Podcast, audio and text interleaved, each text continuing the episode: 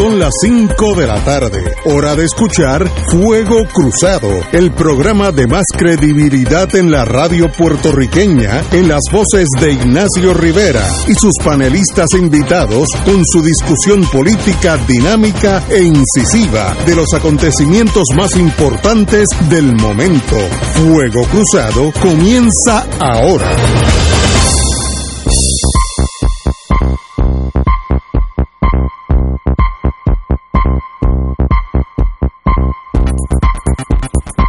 Muy buenas tardes, amigos y amigas de Fuego Cruzado. Hoy, como estamos casi, casi a tres días de unas primarias que yo creo que son importantes para todo proceso democrático, pues estamos aquí, como yo he indicado, y aún después de la primaria y antes del 3 de noviembre, todos los candidatos que deseen venir a Fuego Cruzado tienen un espacio abierto, no importa si usted es del Partido Comunista Italiano, de la derecha falangista, el partido que sea tiene espacio aquí, así es que, eh, y algunos de los muchachos, yo los llamo, en el caso presente, eh, pues sí, eh, fue una llamada mía, así que tenemos con nosotros al, al, senador Miguel Romero, un privilegio tenerte aquí, hermano.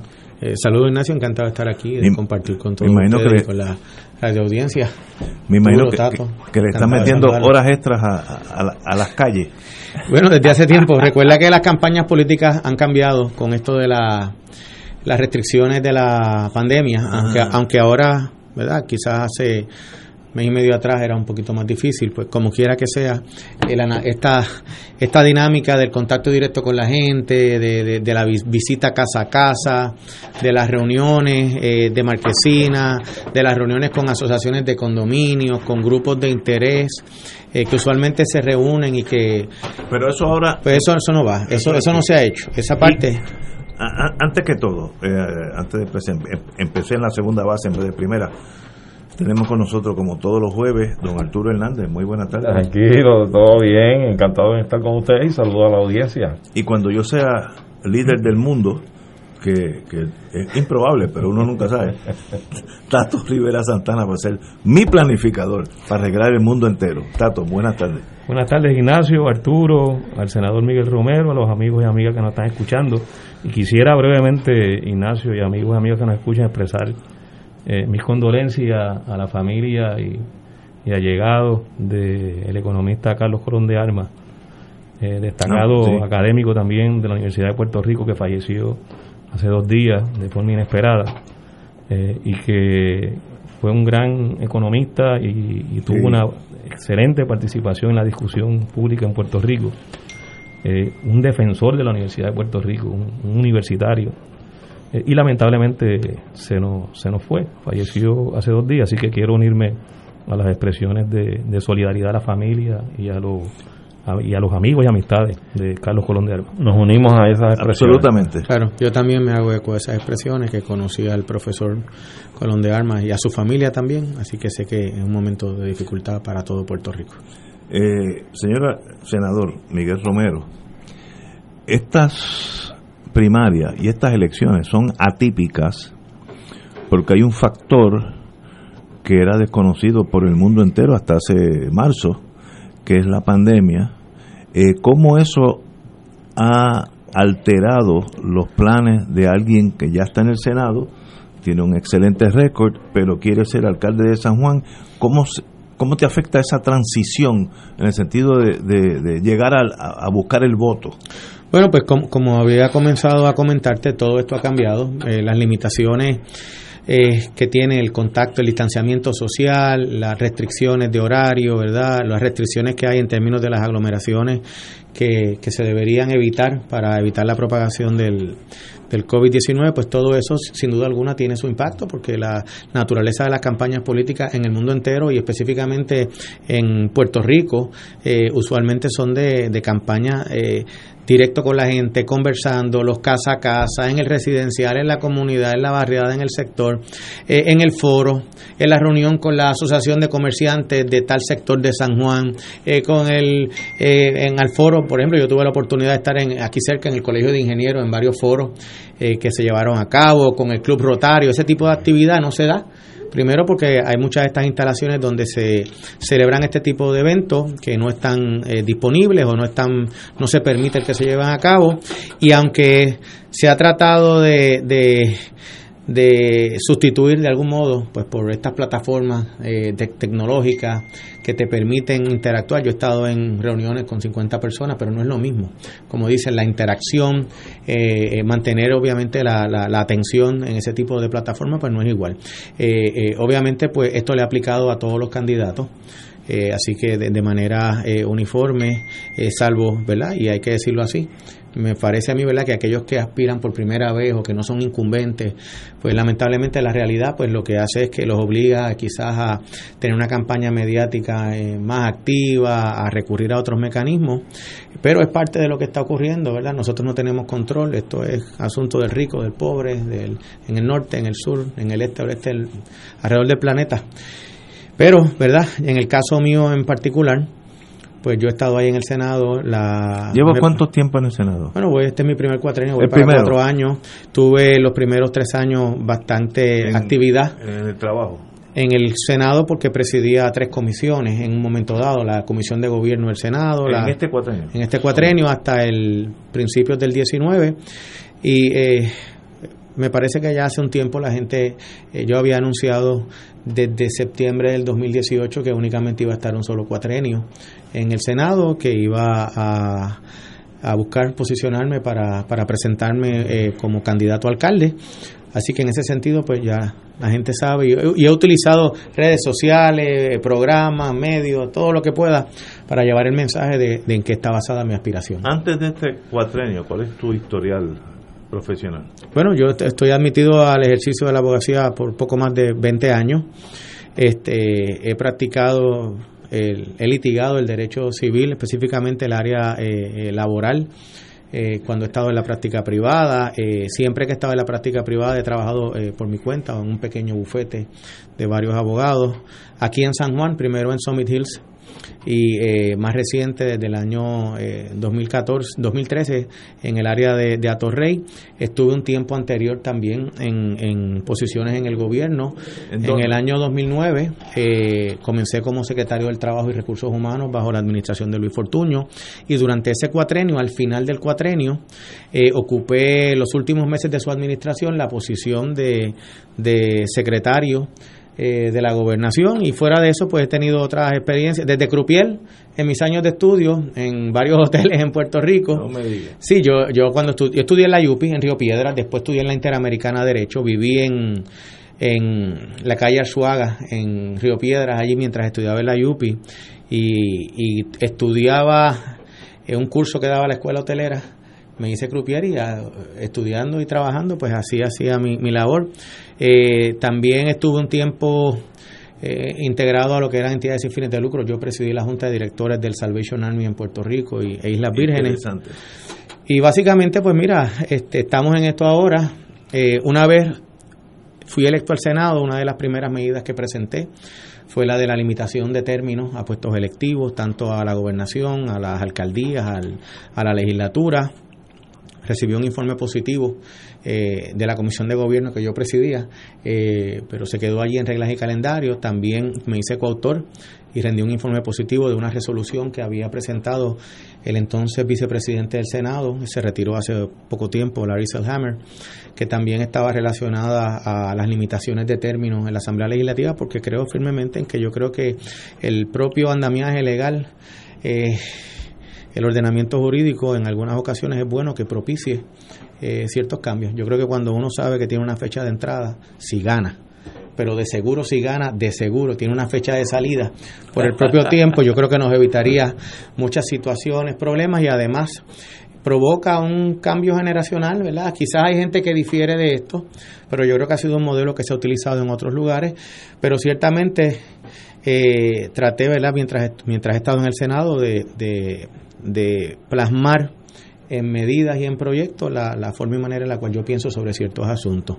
Aunque ahora principalmente las preguntas que, que contesto y los temas que abordo son temas eh, directamente relacionados al diario vivir de San Juan, desde las alcantarillas, los parques, las calles, eh, los permisos, todo ese tipo de cosas. Yo oí por la radio, así que me, me puedo equivocar, que usted hizo algún arreglo con alguna agencia y ayudó a pavimentar la San Jorge. ¿Eso es un rumor o es verdad? No, no, no. Bueno, primero que no, no, no fue una agencia de gobierno. Eh, Sabes que hay, hay, entidades que, En este programa se había criticado la San Jorge. pero no se repavimentó tampoco. Se, no se, llenó. Se llaman unos boquetitos, ¿verdad? Sí, sí, sí. sí no, no, no, no, eso, eso, eso quiere decir. Pero yo, yo, yo bajo mucho por ahí porque yo voy a un restaurante eh, griego que está en la Loíza y bajo por ahí. Y aquello era un camino vecinal una cosa en el medio de San Juan.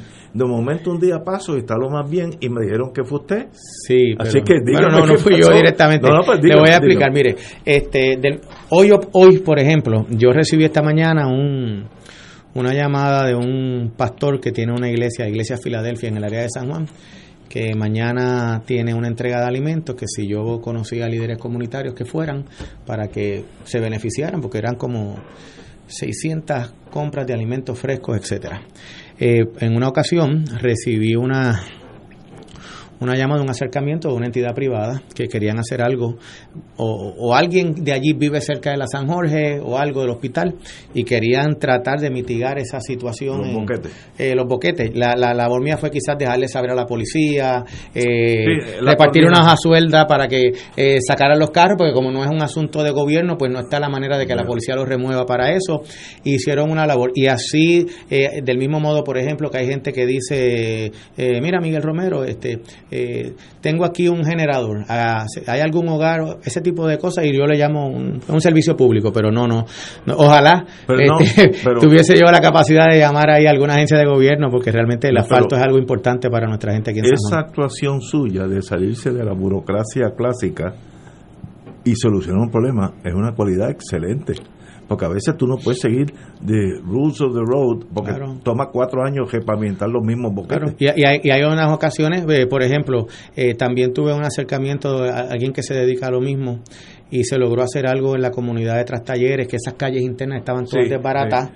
Eh, hace poco no tuve una, una compañía de estas que que tienen los camiones de asfalto pero no las maquinarias. Pues ahí se perdió porque no se pudo conseguir quien nos donara la mano de obra a la maquinaria y no pudimos aprovecharlo.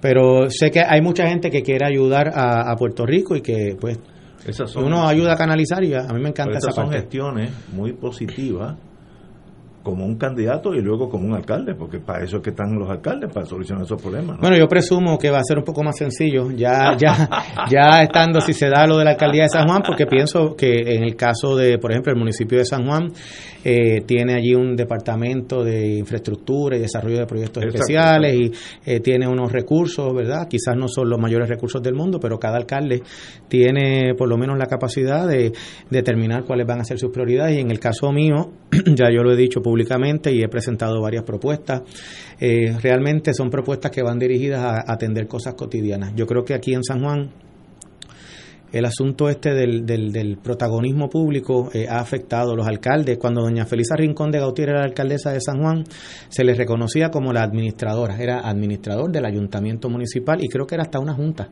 la que nombraba a esos administradores, porque realmente la labor que hace un alcalde, no importa si es el alcalde de, de Comerío, de Corozal, de un municipio costero de la capital, hay una hay ciertas áreas que la gente eh, dan por dada de que los alcaldes van a atender. Pues si tienes un CDT, un dispensario, tienes que mantenerlo y asegurarte que está este, eh, funcionando bien. En el caso nuestro tenemos ocho CDT, tenemos un hospital, tenemos un eh, plan, este, un programa de salud, la clínica vida para personas con VIH, tenemos una clínica para las personas trans, o sea que, que ese es el tipo de cosas. Y lo otro que la gente, en el caso de lo que yo me encuentro a diario, y no, no tiene que ver con crítica política ni nada, yo creo que es algo que la gente reconoce y es que ha habido un deterioro en la infraestructura municipal en términos de lo que son las, las calles y carreteras, eh, los parques, las aceras, que si la limpieza que hay en una vía, que sea estatal o municipal, pero está la maleza, eh, ese tipo de cosas la gente está bien consciente. Yo, yo te tengo que decir que prácticamente durante todo el cuatrenio eh, las peticiones que yo recibo, siempre está su petición de algún grupo eh, deportista que necesitan alguna ayuda eh, de deportes o que hace falta algo en particular o pero la mayoría de las peticiones o señalamientos que yo recibo es que de la pobre, eh, la, la, situación, la condición en la cual se encuentra la infraestructura municipal, específicamente eh, la carretera. A veces yo he tenido, la, eh, hemos hablado de, de las caminatas, pues yo no he hecho al día de hoy una caminata política, de estas que hay con jingles y cosas, eso no. Este, eh, sí acompaña, acompañé a un compañero legislador en un recorrido que él tenía de naturaleza política y, y vi que lo que la gente reclamaba eran las carreteras. O te dice, mire, qué bueno que está por ahí para que vea ese montón de boquetes, por si ganas, no te olvides. Eso sí te lo dicen. Y también, pues mira las condiciones de los parques. San Juan tiene una cantidad eh, grandísima de parques de pelota que no se están usando, por ejemplo, que parece algo sencillo y que quizás uno dice, pero en una discusión sobre la alcaldía de San Juan, hablando de boquetes, de parques y no de cosas más elevadas, pues yo creo que, que hemos llegado al punto mi opinión, de lo que yo veo y de lo que clama la gente, que es ese, ese es el tema. Los alcaldes, yo creo que yo lo mencioné aquí una vez, hablando con ustedes, el alcalde de Carolina, que probablemente habrán diferencias ideológicas, una que, algunas, tiene que haberla, ¿verdad? pero él está ahí, ha sido electo y reelecto. Yo he ido al casco urbano de Carolina y lo veo. He transitado por la Monserrate, he ido a Villa Carolina. Eh, y hay áreas que tú comparas la Monserrate con la Américo Miranda, yo comparo áreas de Country Club con Villa Carolina o de, o de Caparra Terras, por ejemplo, que son urbanizaciones que ya tienen unos cuantos años, pero cuando tú estás allí, tú ves eso. Y el alcalde de Carolina, pues no se mete en nada ideológico. Yo digo a veces, yo no sé si él es del ELA soberano o del tradicional, al igual que el alcalde de Bayamón, por ejemplo, que es un alcalde PNP, eh, estadista, su papá fue fundador del PNP, es fundador del PNP. Y el alcalde de Bayamón yo nunca lo veo que si vamos a hacer el plebiscito con el aval del Congreso, que si sí o no, que si de tantas alternativas. Son, son alcaldes, son alcaldes. Y yo pues he presentado esa visión, ese modelo. Eh, al inicio causó cierta, eh, cierta resistencia en algunas personas de que yo no estaba Digo, yo soy estadista y creo en la estadidad y la voy a defender, claro que sí, mi rol político, por supuesto pero yo creo que yo tengo que asumir el rol, eh, eh, si estuviese allí como alcalde, que la gente espera, y es que sea un alcalde que trabaje y que esté aquí, localmente aquí, atendiendo los asuntos locales. Tenemos que ir a una pausa y continuamos con el señor senador Miguel Romero, el candidato a la a importante silla de alcaldía de San Juan. Vamos a una pausa. Fuego Cruzado está contigo en todo Puerto Rico. Afiliado de MCS Classic Care, estamos contigo en todo momento. Habla con un doctor sin salir de tu casa a través de Medilínea MD. Tienes acceso las 24 horas del día, los 7 días de la semana, llamando al 1877-522-3632. Anótalo, 1877-522-3632. Una gran manera de cuidarte es con MCS Classic Care. Endoso pagado MCS Classic Care es un producto suscrito por MCS Advantage Inc.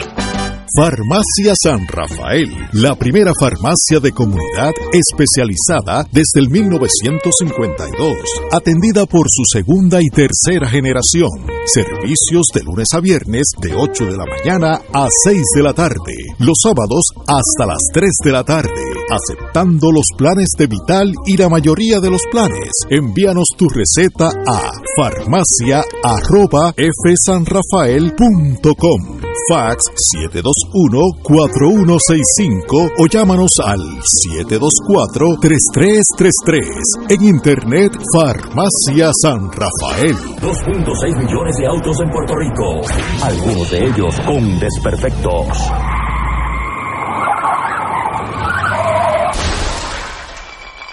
Autocontrol.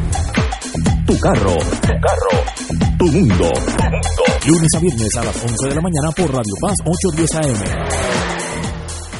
Saludos, mi nombre es Ada Álvarez Conde y te invito a Un Café con Ada. El próximo domingo 9 de agosto a las 9 de la mañana, día de primarias, te invito a que me conozcas y tengamos una última conversación antes de ese proceso primarista. Soy aspirante al Senado por acumulación y espero contar con tu apoyo. Y por eso, te invito este domingo a las 9 de la mañana aquí por Radio Paz en Un Café con Ada. Te espero. Y ahora continúa Fuego Cruzado.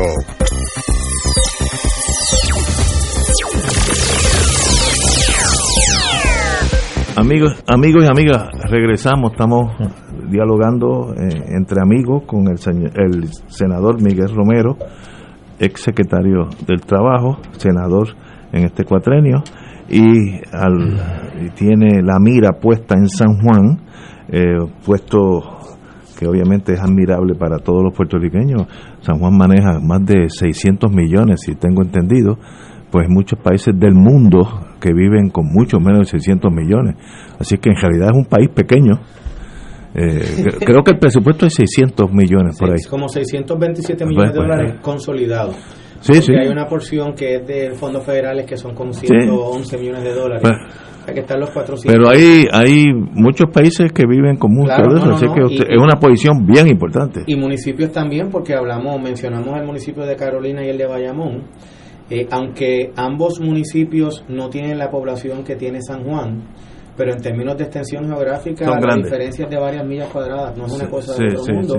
Y obviamente tanto Bayamón como Carolina han perdido eh, recursos económicos, han sido, ¿verdad? Han sufrido las consecuencias de las situaciones económicas que han ocurrido en Puerto Rico, particularmente del 2006 para acá.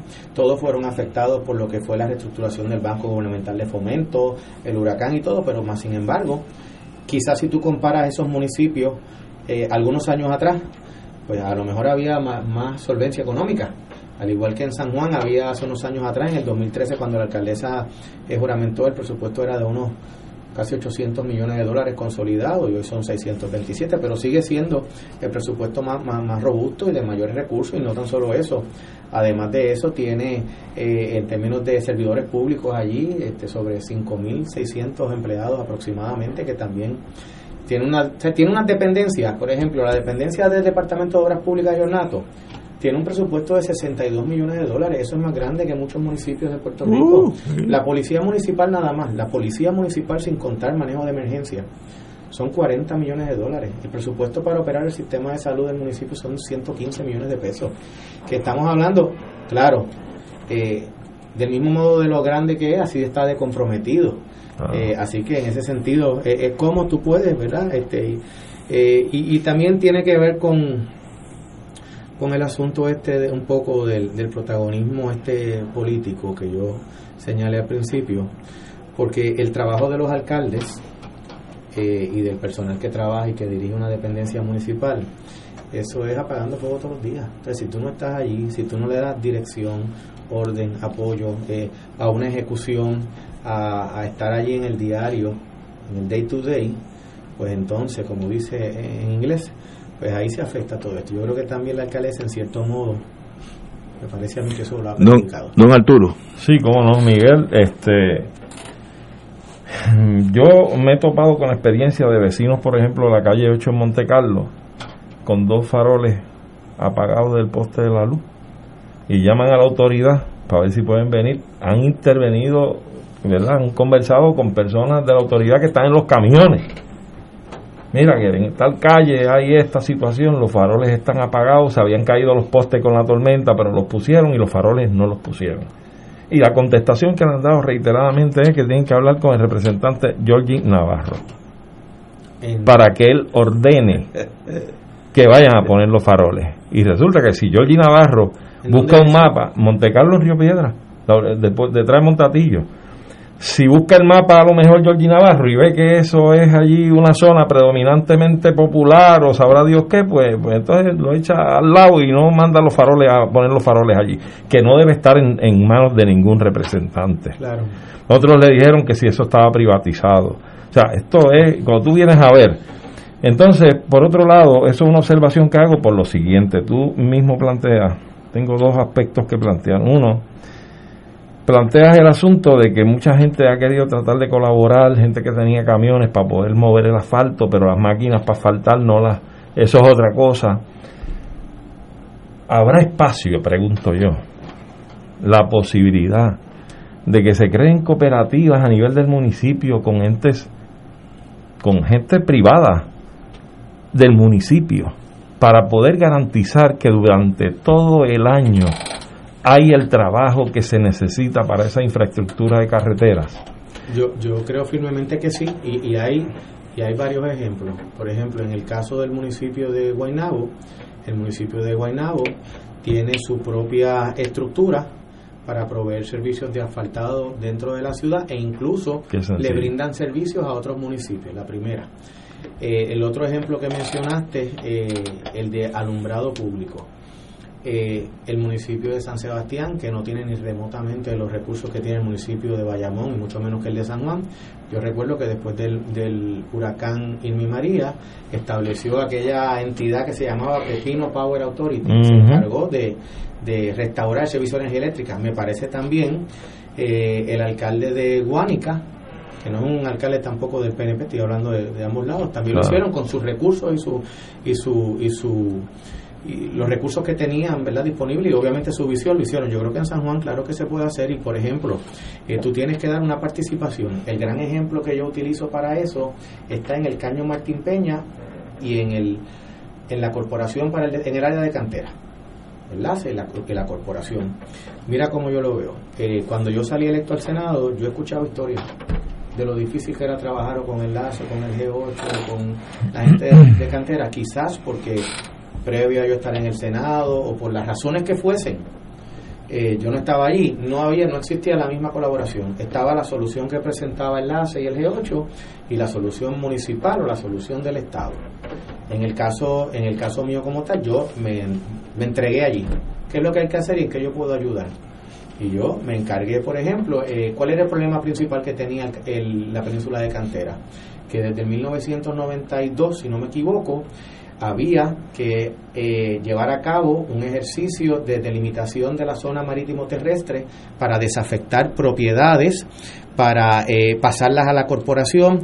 Eh, muchas de esas propiedades estaban dentro de lo que era esa, esa zona marítimo terrestre y había que hacerlo para ellos, para poder entonces comenzar junto al municipio de San Juan, el Departamento de la Vivienda, a a dar título, a entonces usar eh, construcciones que ya se habían hecho con fondos del gobierno y de otras entidades a través de la península de la corporación para sacarle provecho económico. Pues yo me senté con ellos y ¿qué es lo que vamos a redactar? ¿Qué es lo que tenemos que hacer? Se ah, logró la aprobación en el Senado, se logró la aprobación en la Cámara, el entonces gobernador lo firmó y ese proceso se encaminó. Y hay una relación de colaboración porque yo jamás y nunca voy a tener el conocimiento que yo tengo ni de los problemas que pasan, ni de lo de las vivencias, ni de los retos que hay que superar. O sea, yo tengo, eso es una comunidad organizada que ha logrado este, allegar recursos técnicos y de perito y lo que necesitan es el support para que el gobierno no se convirtiese en un obstáculo. En el caso del caño Martín Peña es más dramático todavía. Cuando eh, luego del paso de los huracanes Irma y María, eh, si fuese por el plan de acción que desarrolló el gobierno de Puerto Rico para utilizar fondos CDBG de recuperación de desastres, no se hubiese podido invertir un solo centavo, porque el plan que se hizo para Puerto Rico eh, establecía que no íbamos a invertir fondos en zonas que fuesen inundables según los mapas de FEMA. Pues de abril, de abril del 2018 prácticamente todo Barrio Obrero, las comunidades del G8 y de Península de Cantera son zonas inundables. Yo busqué a la gente del G8, eh, eh, a, a Lucy, a Livia, fuimos a Fortaleza, yo me senté con el gobernador, le expliqué que había que enmendar el plan, llevamos al secretario entonces de vivienda, a los funcionarios a cargo, se planteó, se entendió y no se hizo. Yo radiqué una medida, una resolución ordenando al Departamento de Vivienda que la que, que enmendara su plan. Pasó el Senado, pasó la Cámara, llegó a Fortaleza, me acuerdo que fue en agosto del año pasado, y la vetaron. Una vez ahí es, surge, eh, Eh, la, la gobernadora, no, la vetó el, el, el ex gobernador. eh, Rosselló. Yo la volví a radicar, la presenté, se aprobó, pude, tuve la oportunidad de hablar con la gobernadora y ella la firmó y se enmendó y recientemente se anunció la, la inyección de sobre 85 millones de pesos en, en- no tengo el detalle de las obras conmigo, pero, pero me alegré muchísimo porque de, de alguna forma, ¿verdad? Pues lo mismo ocurre, por ejemplo, eh, con, con Yo Soy Caimito, que es otra entidad del sur de San Juan, que... ¿Quién sabe mejor que los de Cupey Bajo, Cupey Alto, Caimito, Morcelo, eh, eh, Tortugo, Quebrada Arena, que en Río Piedra?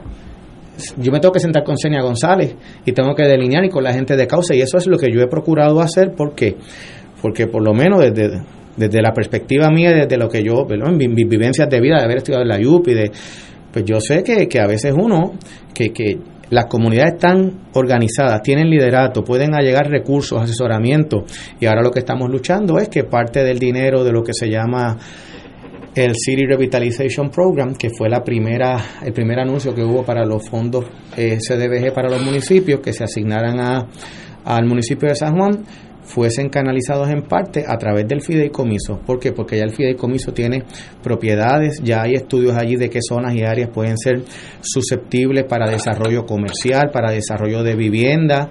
Y yo creo que hay que dar ese apoyo primero porque el gobierno también necesita para lograr ciertas metas necesita la validación, la legitimización que le, que le puede dar el que la comunidad apoye un esfuerzo. Eso no quiere decir que uno va a estar de acuerdo en absolutamente todo, ¿verdad? Porque hay la naturaleza humana provee para que eso no sea así. Pero yo creo que en la inmensa mayoría de las causas y de las áreas que hay que trabajar se puede. En el caso de Río Piedras, pues probablemente hay algunos planes que hay que revisar, actualizar. Quizás en algún momento cuando fueron hechos y desarrollados la población era otra, los retos eran otros, pues, pero eso es una... Hay que eso- actualizar. Claro, eso es cuestión de actualizar, pero en eh, la esencia, lo que la gente quiere, a mi juicio y a base de, las, de estos conversatorios que yo he tenido, es este eh, eh, eh, que se trabaje con ellos. Por ejemplo, en el caso de Río Piedra, hay una crisis enorme con los comercios. Pandemia, estudiantes que no van a regresar a estudiar en agosto. Pueblo fantasma. Estamos hablando que son, en la población itinerante de Río Piedra, Tato, debe estar entre 13 y 14 mil estudiantes, más o menos, pienso yo, Más o menos. Pienso yo. Un poquito más. Más tú tienes, esos estudiantes no están.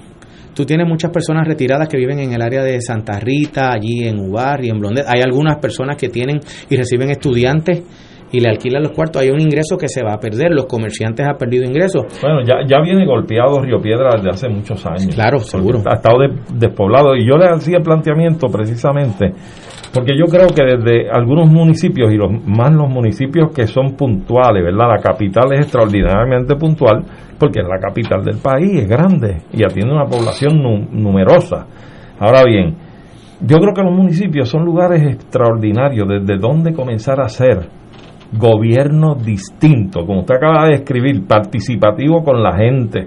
Estas estructuras, mire, es una gran oportunidad de romper con el inversionismo político. E- Estas estructuras de usted crear cooperativas con sectores de la ciudad que puedan darle el servicio a la ciudad, a la propia gente, es extraordinario. Y rompe con esto de los contratos y el inversionismo igual, que eso no se puede dar a solas. Se- seguramente va a necesitar la asistencia de técnicos como ingenieros, agrónomos. Mire, está el colegio de ingenieros ahí, no tiene que contratar firmas privadas que pueden venir con la lupa a cotejar que si fue sobre sobreprecio la contratación, que si hubo esto o lo otro. Ahí están los colegios profesionales del país para servir al país. De manera que yo entiendo que esa es una ruta que debe considerarse muy ponderadamente porque es el futuro de Puerto Rico. Por otro lado, San Juan, como sabemos, es un punto extraordinario de turismo para el país, para el país y sobre todo para la propia ciudad, la ciudad amu- amurallada, el viejo San Juan. Yo no conozco del presupuesto de San Juan los detalles, como probablemente los conoce usted como candidato. Yo no sé si en el presupuesto de San Juan hay una partida específica para mantenimiento de calles y estructuras antiguas, que yo creo que si no lo tiene, hace años o décadas que debió haberlo tenido. Porque una de las cosas vitales del viejo San Juan es el turismo que atrae por las estructuras coloniales que tiene, los adoquines, las construcciones coloniales del tiempo España. Y entonces que tengamos un municipio que no tenga en su presupuesto una partida para eso nada más y que puede ser con fondos eh, consolidados y, y hasta bifurcados, porque hay asignaciones que se pueden conseguir de- de- de- de- del gobierno federal Claro. y se pueden designar también fondos del municipio que genere el municipio para tener esa partida y no dejar que caiga como caen las estructuras en el viejo San Juan, los adoquines en las calles que sabemos Sí, el la- problema. las condiciones de la infraestructura. Yo tengo que decir, Arturo, que, que yo que yo coincido plenamente con usted. Creo, creo que esa debería ser la ruta, en parte por lo que hemos estado hablando y además, por ejemplo, eh, nosotros aquí en, la, en, en San Juan, quizás tenemos unas ventajas que nos hacen ser más competitivos o más fuertes que otros municipios porque somos la ciudad capital, punto. Nosotros, del mismo modo que el área de Río Piedras es un distrito eh, que debe ser definido en términos de lo que debe apalancar el desarrollo social allí por la Universidad de Puerto Rico. Si tú vas en el área de Atorrey, tú tienes nuestro distrito financiero y tenemos que aprovecharlo también, al igual que en el área de ciertas áreas de Miramar y área de Puerto Tierra, y hay un distrito de convenciones que puede ayudar a que Puerto Rico reciba muchas más convenciones de las que recibe visitantes, obviamente partiendo de la premisa de que en algún momento volveremos a algún grado mayor de normalidad. En el caso del viejo San Juan, eh, yo también veo estas zonas como los estos bits, este, estos, estos distritos de desarrollo de negocios donde los propios comerciantes locales de una región, en conjunto con los residentes de dicha región, eh, son los que eh, y eso no eso no es algo inventado por mí eso está eh, a Estados Unidos en México eh, desarrollan lo que es el plan de, de, qué van, en qué se va a desarrollar, en qué nos vamos a enfocar, cuáles deben ser las obras eh, municipales que se deben llevar a cabo. Lo mismo ocurriría, por ejemplo, en el área de la, de la calle Loíza. La calle Loíza ha tenido allí un gran eh, resurgir, un boom de muchos comerciantes locales, hay inversión también de extranjeros que han adquirido propiedades, pero yo conozco y hago este lo que le dicen bar hopping por ahí cuando se podía, eh, de uno va y conoce al de la barrita, al de la tiendita, al del landry, al del restaurante, sumamente exitosos, eh, locales, primordialmente locales. Pues obviamente, si y todo el mundo que va a la calle se dice, aquí hay que hacer un soterrado el soterrado vale quizás 11 millones, 12 millones de pesos. Y a lo mejor el dinero está disponible, ya que la información preliminar que yo he visto es que probablemente Puerto Rico pueda llegar hasta alcanzar una cantidad de 10 billones de dólares únicamente para la infraestructura de energía eléctrica. Eh, al grado en que el gobierno de Puerto Rico es capaz de gastar fondos 500, 600 millones de dólares al año, o sea, hay dinero para tratar de nosotros paliar el cantazo económico que hemos estado viviendo, pero también aprovechar y tener una...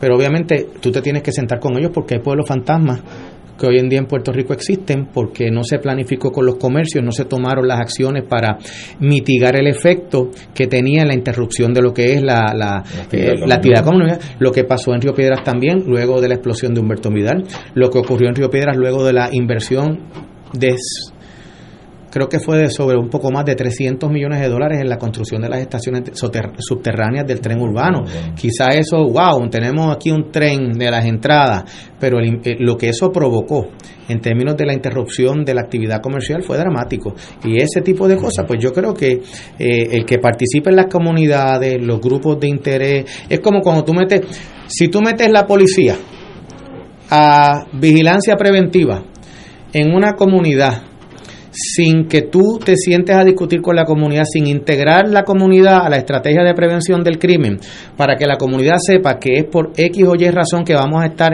eh, impactando o enfocando en un área, puede haber un porcentaje grande de la población que pudiese sentir, no pensar, sentir que en efecto se trata de algún tipo de discriminación, de algún tipo, ¿verdad?, de, de, de política pública dirigida a estigmatizar y yo he aprendido que eso, que eso, este, que la ruta tiene que ser otra, que hay manera de que tú necesitas validar la actuación de gubernamental mediante la participación, claro, la transparencia, las manos limpias, eso para mí es, fundamental.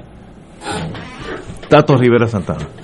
Sí, eh, buenas tardes nuevamente, Miguel. Eh, en las primeras palabras introductorias que, hiciste, mencionaste que habías estado en, en muchas eh, conversatorios, conversaciones con, los residentes de San Juan eh, y había recibido las distintas eh, preocupaciones, inquietudes de la gente, el planteamiento de, los problemas y las necesidades.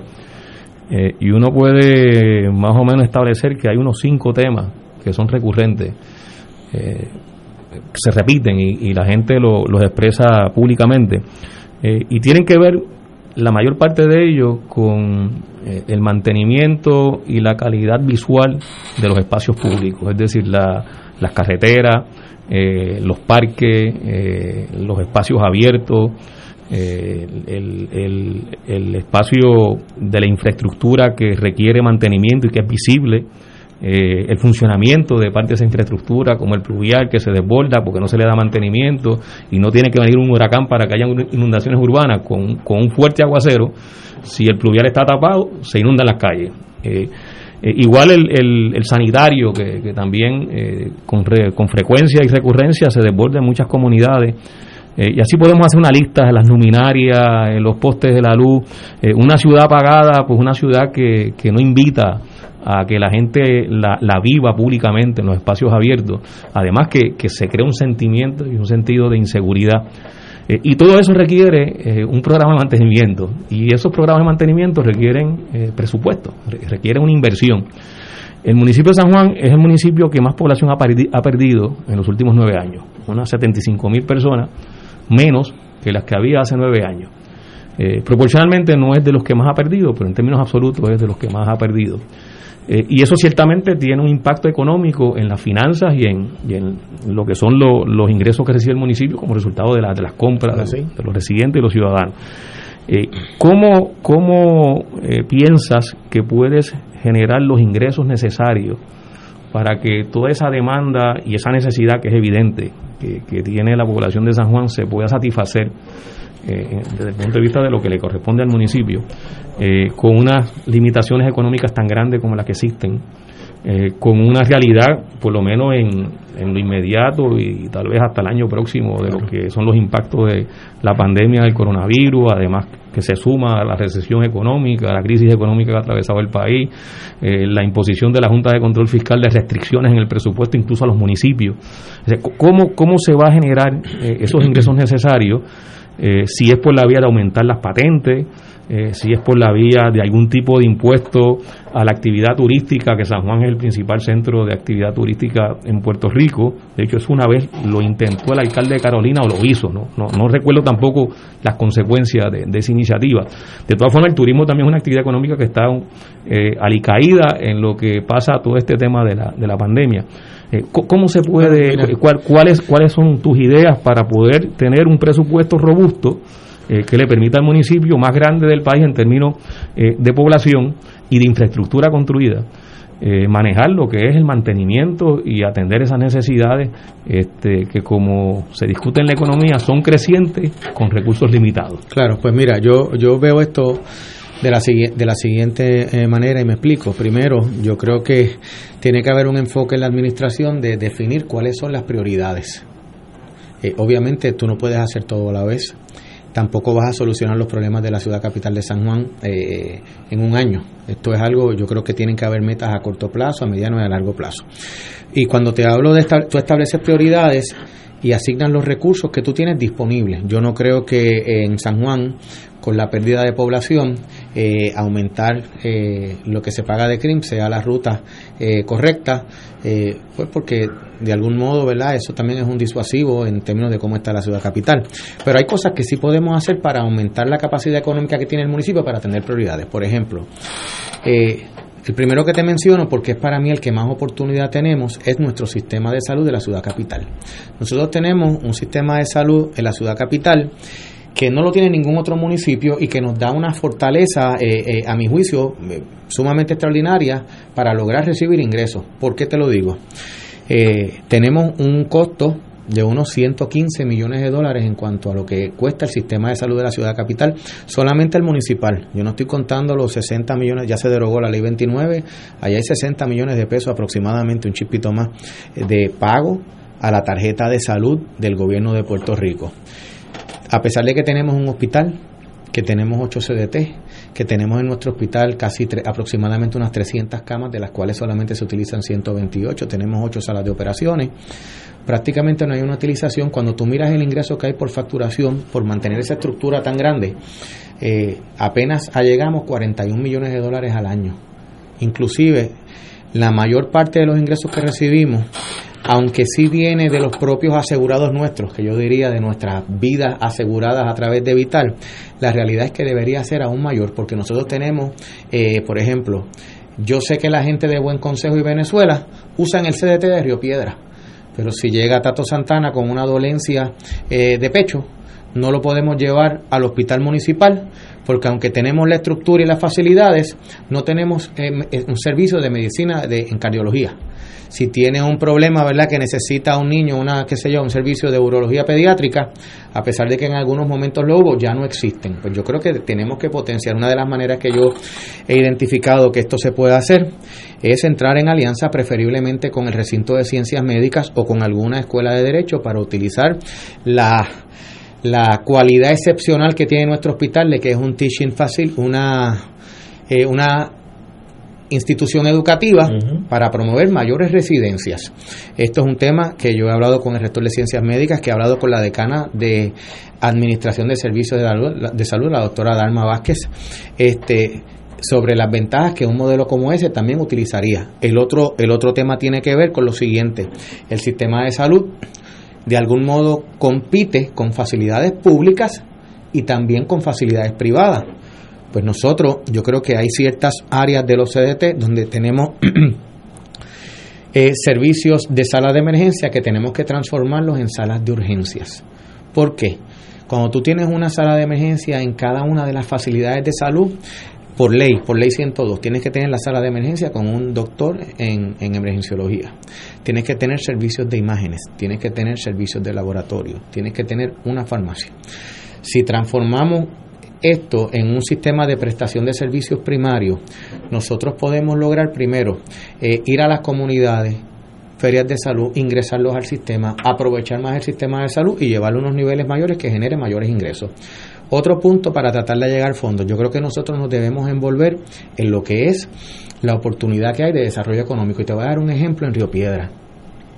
Hace unas semanas atrás se anunció la construcción de un proyecto de vivienda de alquiler eh, a, a ingresos moderados que de 94 unidades de vivienda. Allí donde era, en el Paseo de Diego, en el medio, donde estaba el de Diego Shopping Mall, que ese era el centro comercial de tres niveles que se inauguró en el 1988, y me acuerdo de la inauguración porque yo estaba trabajando allí en una tienda de zapatos cuando se abrió.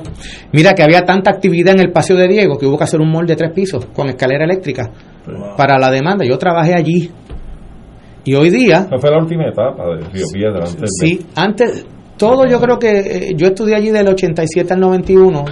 Eh, quizás yo creo que más está atado a cuando, cuando ocurrió la explosión. Allí como que Sí, y yo tuve, yo trabajaba allí, mantenía un trabajo en el New Victoria, habían como ocho cines en Río Piedra, todavía la estructura del cine está y, frente a la funeraria, creo que se llama Escardille, Escardille, que todavía sigue operando. Una combinación de factores. Una combinación de factores. Yo te tengo que decir que yo sí puedo ¿verdad? relacionar algunos, eh, eh, obviamente habría que estudiar el tema más, hablar con más gente, pero por ejemplo, ese proyecto de apartamentos que se estaba desarrollando allí tuvo unos retos bien grandes. Es uno de los pocos proyectos que tu, recibió hasta una tercera extensión de su permiso de construcción. Que yo sé que eso ocurre, he aprendido, puede ocurrir una o dos veces, pero no tres, por problemas de financiamiento. El año pasado había escuchado que se iba a lograr porque había un fondo de Warren Buffett que lo iba a financiar. Yo, pues qué bueno, porque en Río lo que nos hace falta es meter gente, buena vivienda para que vayan. Allí estamos hablando de una facilidad eh, comodísima para familias de dos, tres habitaciones. Eh, ¿Sabes cómo se logró el financiamiento? No se logró a través de Warren Buffett, fue un programa de créditos federales y 19 millones de fondos de, fondos de CDBG. Eso provocó esa construcción. Al municipio de San Juan le representó un ingreso que no tenía eh, presupuestado la cantidad de 2 millones de dólares. Yo creo que ese dinero uno lo tiene que reinvertir en, la, en el propio distrito donde se está desarrollando para promover. Creo que ahora hay un segundo que se llama eh, Ferrocarril Village. Eh, en el área donde está cercana al Viejo San Juan, en el área de donde está el Navy Pier, eh, yo vi una presentación de un complejo de para vivienda de alquiler, para vivienda de adquisición, para 200 mil pies cuadrados de construcción. y había, ah, había un hotel aunque los hoteles no pagan árbitros de construcción al municipio, es muy poco, están exentos en un 90%, el impacto económico de la inversión eran 14 millones al municipio de San Juan. Si yo fuese alcalde de San Juan, yo estaría diciendo, ¿verdad? Si todo cumple con todo lo, ambiental y con todas las regulaciones, vamos a sacar eso lo antes posible, porque lo primero que tú haces antes de poner la pala para mover allí tierra es pagar los arbitrios.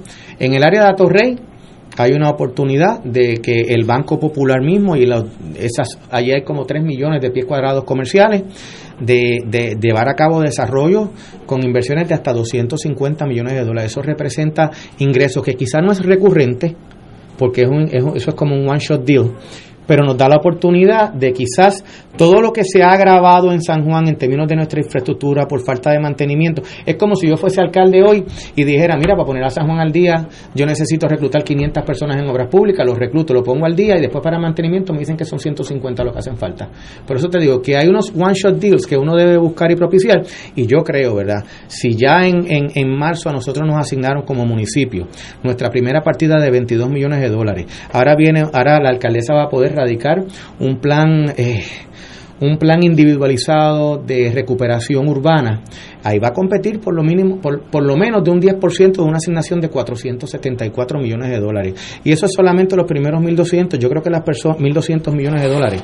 Yo creo que los funcionarios que estén a cargo de la administración en todos los municipios y en el gobierno, los que se encarguen de ejecutar son los que van a tener la oportunidad de aprovechar eso para de algún modo, ¿verdad?, atender esas situaciones y, en el caso del municipio de San Juan, que está mencionado Rey, pero está el Río Piedra, está la calle Loíza, está el área del Viejo San Juan, hay unas áreas ahí que se pueden eh, utilizar también para eh, dar ese eh, ese start, esa, esa fortaleza, Sí, y- y- prender. Caguas ha tenido un gran proyecto de revita- de revitalizar el casco de Caguas con unas exenciones a a- y una invitación a comerciantes que se establezcan en el casco y unas exenciones en términos de patentes Pues me, has acordado algo, que esto es bueno para Río y Piedra. para Río Piedra sobre todo hace Río falta Piedra. un proyecto así. Ningún municipio tiene la autoridad, ninguno, de eximir del pago de la propiedad mueble del inventario en Puerto Rico, salvo San Juan. Nosotros, Yo presenté una ley, un proyecto, se hizo ley y desarrollo de un estorbo público en la ciudad capital goza de una exención por ley de 10 años del impuesto sobre la propiedad mueble, el personal property, el inventario, como lo quieran llamar, eso es un disuasivo a la actividad económica y lamentablemente como la gran en la gran mayoría de los casos de los municipios son ingresos ignorados y no hay fuentes de cómo sustituirlos, pues no se ha podido eliminar por las razones que sean. Pues San Juan en todo lo, y, y si yo soy comerciante y digo, ¿dónde yo voy a meter mi chavo para hacer un negocio? Pues mira, yo yo escucho eso, inventario, retail, este, yo creo que eso es oh, importante. Si también, si logras hacer, eh, un- desarrollar un, lo que era un edificio abandonado en Río Piedras, o puede ser en Santurce también, o en Puerta de Tierra, además de esa exención de arbitros de, de, de, de propiedad mueble, tienen una exención de 10 años de, de patente municipal.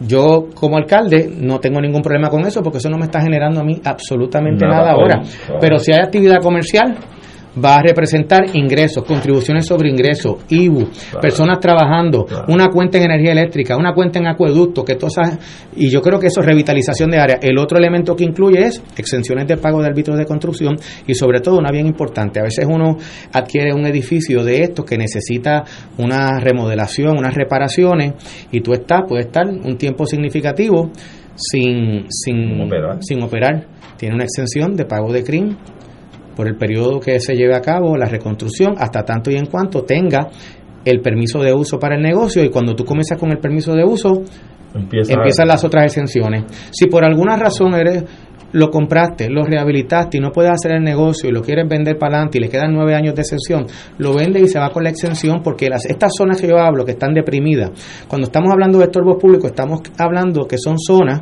que la, el mismo la misma exacer- eh, eh, eh, cantidad de estorbos que se han ido desarrollando afectan la viabilidad y la competencia de esa zona. Claro. Y yo creo que aquí hay una, una, una gran oportunidad para eso, que nosotros lo tenemos. Y yo pretendo, ¿verdad? Este, como si fuese el alcalde de la ciudad capital de San Juan, eh, tener un equipo de trabajo que me ayude a promocionar la ciudad la inversión, esto de la, eh, que la gente entienda bien lo de las zonas estas de, de inversión que hay, lo, de oportunidad. Y yo creo que en el caso de, de Río Piedras es uno de los más que yo he visto que podríamos tener una, una oportunidad grandísima para eso. Señor alcalde, tenemos el tiempo nos traiciona, Ah, pero tengo tres, tres cosas que me han mandado amigos míos. Sí. Uno voy a identificar como Manolo. Yo no sé, yo sé que no es estadista, pero no sé qué es. Desde anarquista hasta la falange, no sé. Pero Tal vez le convenga que tú no sepas qué Eh, es. pero me dice, en torno a- al señor senador, me gusta su visión de lo que debe enfocarse un alcalde, ese es uno. Otro, un, uno que obviamente usted lo conoce porque me mandó una foto con usted, Quevedo de apellido. Ah, seguro. Eh, ese como mandó la foto, pues puedo mencionar su nombre. Ese está mencionando, ese está saludándome, sí. Sí, ese está saludando y abajo pone nuestro alcalde 2021. Y el tercero, que yo sé que no es estadista, ese me consta que no es estadista, como quiera gana. No, entendí eso, pero me da la impresión que usted está adelante. Como quiera gana. Debe ser, ¿verdad? Vamos a bromear, debe ser, aunque sea PNP va a ganar. Sí, eh, yo creo que ese es el mensaje, inco- inconscientemente, Sí, porque porque si no es como quiera gana. Así que eh, obviamente tiene buena pegada y yo quiero decirle antes que el tiempo nos traicione, que es de las pocas entrevistas que hemos tenido aquí que, en- con la cual yo salgo altamente satisfecho. Uno de los problemas que tienen los políticos es que dan discursos y cuando salen de aquí uno no sabe de qué hablaron. Y usted ha hablado cosas específicas. Yo como vivo en San Juan, a mí me interesa mucho lo que pasa en San Juan, porque esa es mi vida. Yo, yo no vivo en Ponce ni en Mayagüez, yo vivo aquí. Y me da, la, me da la impresión, por lo que ha indicado en la tarde de hoy, que yo estoy muy impresionado, que usted tiene planes específicos para la vida en San Juan, que ese es el rol de alcalde. Claro, y mira, y, Adelante. y uno no tiene todas las respuestas y uno se equivoca y hay gente que tiene mejor visión que uno. A veces yo pienso que lo que pasa es, y esto yo lo veo en, en el tiempo que llevo y que he estado en el gobierno, eh, si a mí alguien me presenta una como una objeción o un reparo algo que yo planteé, mi naturaleza me dice a mí cómo yo puedo quizás enmendar o qué yo puedo hacer para yo atender una preocupación genuina, que puede ser una diferencia filosófica, política, de capitalismo y de, de, mucha- de, la- de lo que es la libre empresa. Eso es genuino. Yo creo que ese tipo de diferencias deben ayudarnos a mejorar. El problema nuestro en Puerto Rico, ¿verdad? Y, y lo digo aquí porque en este tipo de foro no, no ocurre, es que a veces las diferencias en la política y el gobierno se utilizan para tratar de, de- de empujar esa cultura del desprecio entre los seres humanos, que Sí, yo creo, creo que eso nos hace daño, porque, eh, ¿verdad? A veces alguien me dice, tú tienes que aprovechar cada oportunidad, y, y me lo dicen de buena fe, esa Yulín, caerle arriba por Sí, esto y lo otro. Mire, es. hay cosas que son, si la gente ya concluyó que hay un problema con las carreteras, ¿para qué yo voy a ir sobre eso? Eh, yo creo que eso va a provocar que diga, ah, este viene aquí por la política. Y lo está diciendo, y yo creo, ¿verdad? que Y así lo siente ah, mi mamá, doña Rita, que está en mi casa, que es de Ajunta, que tiene 77 años. Ella me las dice así, ay, pues si eso lo sabe todo el mundo, que eso está malo, muchacho, No, no, te metas ni... eso, Tú no vas a hacer eso que hizo fulano, ¿verdad? Y yo, no, no, yo no tengo nada que ver, mami, yo soy de, yo voy para San Juan, yo no tengo nada que ver con eso. Y ella, y, y lo que te quiero decir es que mucha gente, y yo creo que nosotros para restaurarnos, para poder colaborar, para poder trabajar, para poder levantarnos, tenemos que ser política e ideológicamente desprendidos. Desprendidos, todos los sectores, todos los sectores para que podamos este, eh, hacer las cosas de manera exitosa y que aprovechemos, ¿verdad? Si de momento, por la razón que sea, nos cayó el, e- ese huracán y nos desbarató, pero a su vez vamos a tener una oportunidad de hacer algo por Puerto Rico, pues mire, vamos a hacerlo bien. Claro. Vamos a hacerlo bien. Recibo el último mensaje, y aquí puedo mencionar el nombre porque es parte del Fuego Cruzado. Héctor Jiménez Huerve, cito, me impresiona muy bien. Así que usted jala de varias, de varias puntas del horizonte. Miguel, yo le iba a hacer una última preguntita, a ver si la sabe. Usted sabe que en la parte sur del Capitolio discurre la Avenida Constitución. Ajá. Sí, señor. La acera más al sur, eso es, está- muni- eso es municipal. La que está frente al... al- ¿Dó- ¿Dónde están al- los presidentes? Ajá, eso es municipal. Yo, yo, yo no estoy seguro y voy a hacer una inferencia. Yo pienso que es parte del distrito capitolino. Sí, yo creo igual. Porque por ley hay como un control o una o quien se encarga de eso Yo es el Capitolio, la Sí. superintendencia. La superintendencia del Capitolio, sí. Por eso es que hay parques, aceras y por eso es que se hace cierta. Pero en la- ¿Hay, en la hay medida- algo malo allí? Pues, Malísimo, lo que era mencionado. Primero, La acera desde, está- de- no, desde mi punto de vista, yo no sé por qué se ha despilfarrado los fondos públicos para levantar estatuas allí de unos presidentes, pero- pero que, que es- alguno ha venido que si acaso a una escala para ir para otro lado, jamás nada ha venido aquí. Pero eso fuera del control del alcalde. Sí, no, fuera de su control, Claro. pero dentro de las influencias que usted tenga en su colectividad. Mire a ver, porque la verdad es que yo espero que a Donald Trump no le pongan ni una placa en el piso, no la estatua, ni una placa en el piso. Bueno, última, última pregunta. Ah, bueno, el problema es que vino. Por eso, pregunta. yo espero que ni eso le pongan. Eh, la plantilla de empleados públicos se mantiene. Sí, se mantiene. eh, no, claro, no, yo- no hay posibilidad no hay- alguna. no hay- mira, no hay. Yo creo igual que- las organizaciones sindicales También, que representan claro, a los te voy a empleados. decir, te voy a decir sobre ese tema y qué bueno que me haces esa pregunta. Primero, eh, el municipio de San Juan, eh, en, en ciertas áreas, necesita más empleados. Yo he visitado a las cinco y media de la mañana obras públicas de la Kennedy, de Barrio Obrero, de Río Piedra, donde se reúnen los empleados que limpian, son muy pocos. Y ellos mismos dicen, mira, antes éramos 75 y somos 30. Si habían 75 era porque y el área y la extensión geográfica no cambia. Eh, Es la misma área que hay que, limpiar. La policía municipal ha perdido el 40% de la fuerza, de mil, casi 1.267, están en 817. Pues yo creo que hay ciertas áreas que obviamente si hay la capacidad se debería. Eh, obviamente no debe, ya tenemos de 7.100 empleados, quedan como 5.600. Eh, yo creo que eso hay que de alguna manera sí pagarle lo que se les debe. Yo tengo la oportunidad de sentarme con los presidentes tanto de la UGT como de la SPT Roberto Pagán el año pasado, eh, donde hablé sobre ciertas preocupaciones que yo tenía sobre los pagos a los, a los, a los eh, empleados municipales. Me parece también que lo que se ha presentado sobre, este, eh, sobre sindicación colectiva, aunque yo hubiese preferido que hubiese sido a nivel de ley, la- esta- fue pues, mediante una ordenanza, a mí me parece también que es importante, primero, en los periodos en la historia de Puerto Rico y, y a nivel de los Estados Unidos, yo que soy estadista, en los años 50, luego de la aprobación de la lista Farley, y de lo que se permitió la sindicación colectiva es cuando yo creo ah, se ha cerrado un poco el gap de lo que se llama la desigualdad. Yo creo que los trabajadores siempre deben estar representados porque la naturaleza de la relación eh, crea un desbalance. Así que en ese sentido yo estoy acostumbrado a eso. Recuerden, mi primer trabajo fue de crupiel unionado.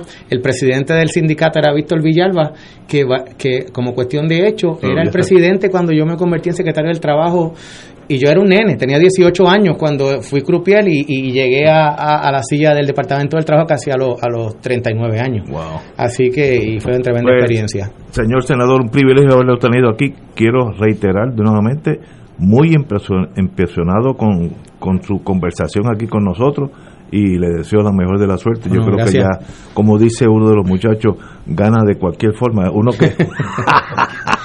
y voy a repetir, como quiera gana. Espero que, sea así. Bueno, no puedo decir otra cosa que no sea ojalá. Pero de verdad, un privilegio tenerlo Bueno, aquí. gracias. Y le deseo lo mejor en San Juan, ¿sabes? Muchas gracias. Bueno, señores, vamos a una pausa, amigos. Fuego Cruzado está contigo en todo Puerto Rico. Aquí la llama se enciende cada tarde a las 5 porque escuchas Radio Paz 810 AM, WKBM San Juan y retransmite en diferido WOROFM Corozal San Juan, la Casa de Fuego Cruzado, el programa de más credibilidad en la radio puertorriqueña.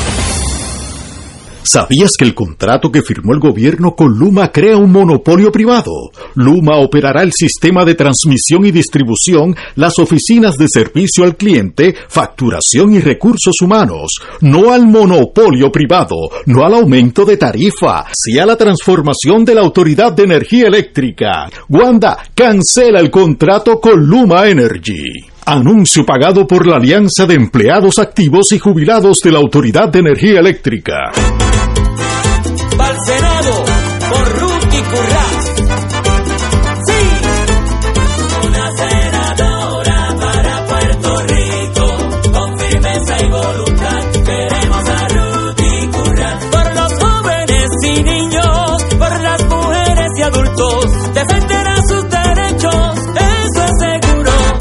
Este próximo 9 de agosto, vota por Ruth y Currás, la número 8, senadora por acumulación. La tecnología avanzada al cuidado de su salud tiene un nombre. Advanced Imaging Interventional Center. Siempre con innovadores servicios en radiología diagnóstica y un personal certificado brindándole confiabilidad con resultados más certeros en todas sus pruebas. Ofrecemos MRI, tomografía computadorizada, angiografía digital, neuroradiología, sonografía y ahora con nuestro nuevo servicio avanzado de PET-CT para pruebas de alta eficiencia. Advanced Imaging, edificio Arturo Cadilla, Centro Médico San Pablo Bayamón, 269-2442.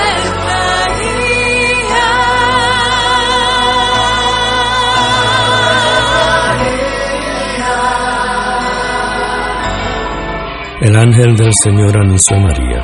y ella concibió por obra del Espíritu Santo. Dios te salve María, llena eres de gracia, el Señor es contigo. Bendita tú eres entre todas las mujeres, y bendito es el fruto de tu vientre Jesús. Santa María, Madre de Dios, ruega por nosotros pecadores, ahora y en la hora de nuestra muerte. Amén. He aquí la esclava del Señor. Hágase en mí según tu palabra. Dios te salve María, llena eres de gracia, el Señor es contigo.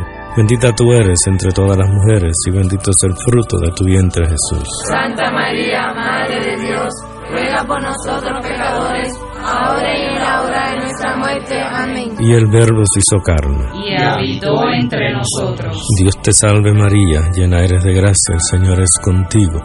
Bendita tú eres entre todas las mujeres, y bendito es el fruto de tu vientre Jesús. Santa María, Madre de Dios, ruega por nosotros pecadores, ahora y en la hora de nuestra muerte. Amén. Ruega por nosotros, Santa Madre de Dios. Para que seamos dignos de alcanzar las promesas de nuestro Señor Jesucristo. Oremos. Derrama, Señor, tu gracia sobre nosotros, que por el anuncio del ángel hemos conocido la encarnación de tu Hijo, para que lleguemos por su pasión y su cruz a la gloria de la resurrección, por Jesucristo nuestro Señor. Amén. Gloria al Padre, al Hijo y al Espíritu Santo. Como era en un principio, ahora y siempre, por los siglos de los siglos. Amén. Los rotarios se preguntan antes de actuar, ¿es la verdad? ¿Es equitativo para todos los interesados? ¿Creará buena voluntad y mejores amistades? ¿Será beneficioso para todos los interesados? Mensaje del Club Rotario de Río Piedras. Y ahora continúa Fuego Cruzado.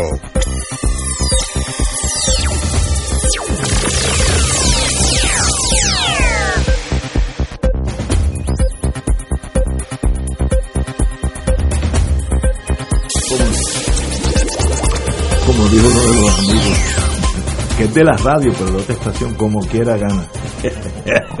Ese hombre sabe lo que está hablando. Bueno, amigos y amigas, un paréntesis de salud nunca hace daño. Tenemos con nosotros el amigo Víctor Rosario, ya ha venido aquí varias veces, de Health Quality. Estamos hablando de agua.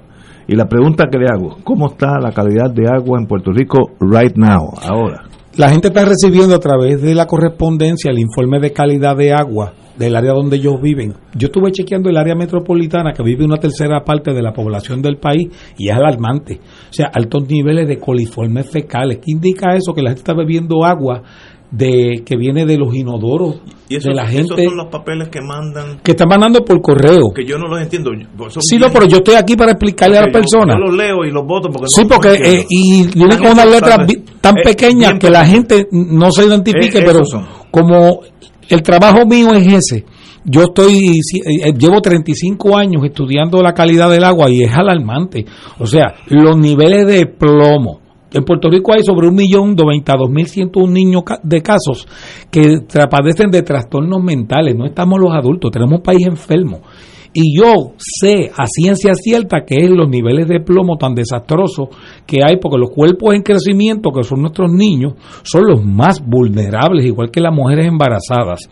Otro de los problemas que estamos viendo es la alta concentración de coliformes fecales, es que el agua está contaminada con ese fecales de humanos y de animales.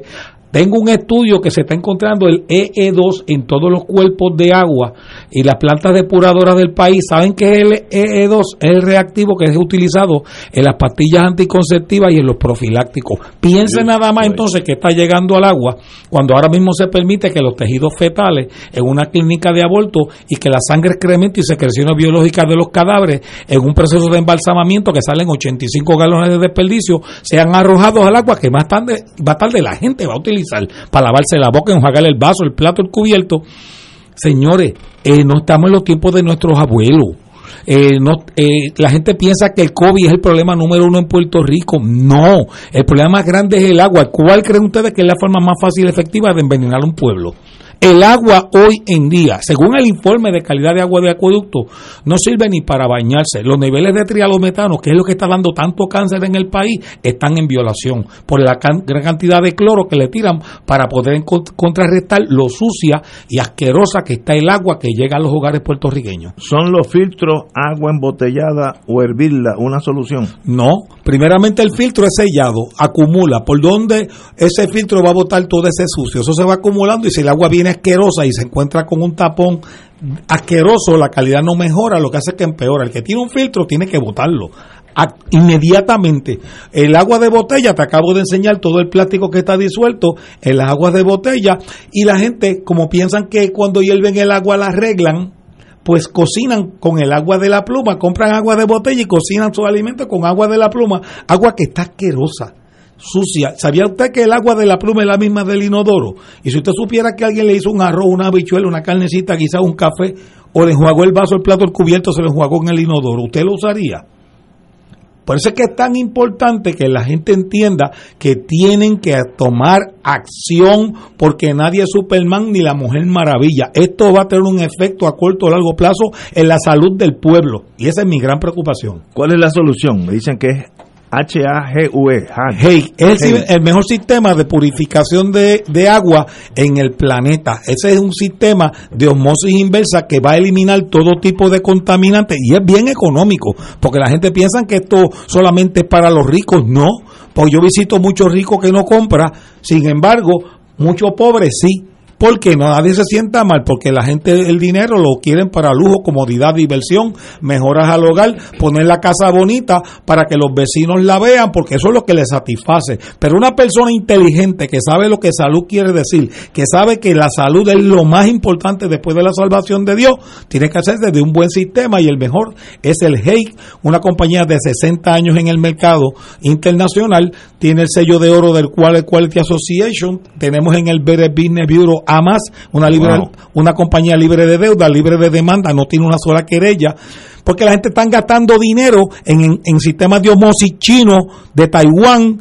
disfrazados de americanos, y lo que le están vendiendo a la gente es una porquería. Por eso es que toda persona que realmente quiere el mejor sistema, al mejor precio, para que deje de estar comprando agua de botella, de estar tomando agua sucia para que no exponga su salud, lo que tiene que llamar es al 923-1515, 923-1515, 923-1515. Se le van a hacer cinco pruebas de su agua, sea embotellada, filtrada de la pluma, de donde usted la tenga, del pozo, del manantial, porque usted tiene que saber qué está tomando, porque si no lo va a pagar con su salud. Lo que tiene que llamarles al 923-1515, 923-1515, se le hace una visita utilizando todo el protocolo anticontagio y, la, y así pues va a poder resolver para siempre el problema del agua y el galón le sale a 3 centavos el galón. ¿Hay algún una, un horario para llamar a este 923-1515? Nosotros estamos 24-7. Llamen ahora al 923-1515 porque si no, amigo mío, lo va a pagar con lo más preciado que es la salud suya y la de su familia. un privilegio tenerte aquí. Gracias, muchas gracias. Y bienvenido nuevamente, ¿sabes? Este, señores, vamos a ir a una pausa y regresamos con Fuego Cruzado. Fuego Cruzado está contigo en todo Puerto Rico. ¿Sabías que el contrato que firmó el gobierno con Luma te aumenta la tarifa? El primer aumento lo proyectan en diciembre del 2020. No al aumento de tarifa, no al monopolio privado, sí a la transformación de la Autoridad de Energía Eléctrica. Wanda cancela el contrato con Luma Energy. Anuncio pagado por la Alianza de Empleados Activos y Jubilados de la Autoridad de Energía Eléctrica.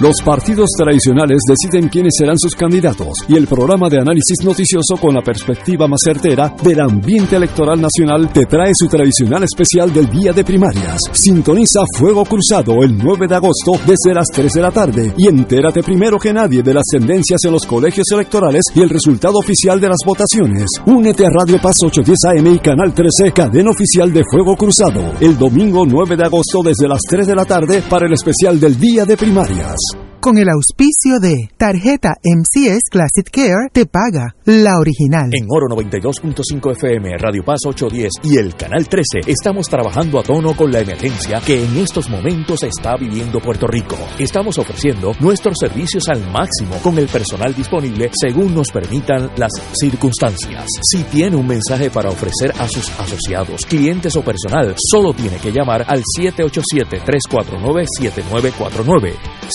787-552-0825 y nuestros empleados le comunicarán al personal de ventas para atender su necesidad. A nuestros clientes estén en comunicación con su ejecutivo o ejecutiva de ventas que continúan ofreciendo sus servicios como de costumbre. Recuerden los teléfonos 787-349-7949 y 787-552-0825. Radio Paz te ofrece el mejor motivo para levantarte temprano y disfrutar el comienzo de un nuevo día de lunes a viernes con Enrique Liboy y Radio Paz en la mañana. La dosis perfecta de noticias, deportes y éxitos musicales de todos los tiempos, humor y curiosidades, calendario de actividades y tus peticiones musicales por el 787-300-4982. Conéctate con el 810 AM de lunes a viernes con Enrique Liboy y Radio Paz en la mañana. Y ahora continúa Fuego Cruzado.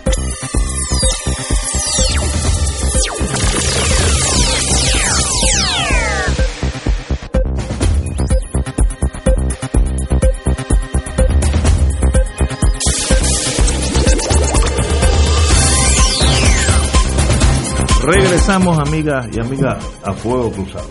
Vamos, yo creo que esto es una buena noticia. El Senado aprobó independizar nuevamente ciencia forense, sacarlo de la sombrilla de seguridad pública, le hace policía, y yo creo que ahí donde no debe estar. Yo he tenido toda mi vida contacto con la policía, con la gente federal, etcétera, y eso es otro mindset, otra mentalidad. El policía no es de ciencia forense. Son dos, dos profesiones totalmente diferentes.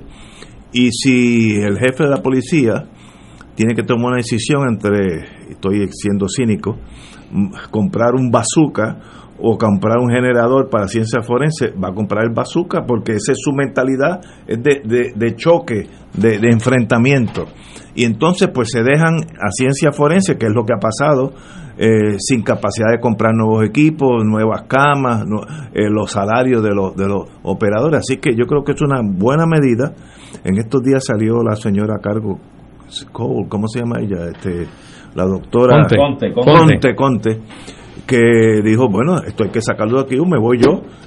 Una señora que sabe lo que está haciendo y sencillamente el error fue meterlo en esta sombrilla en aquellos años de pesquera que todo era él y en realidad él es policía, él no es de hombre de ciencia.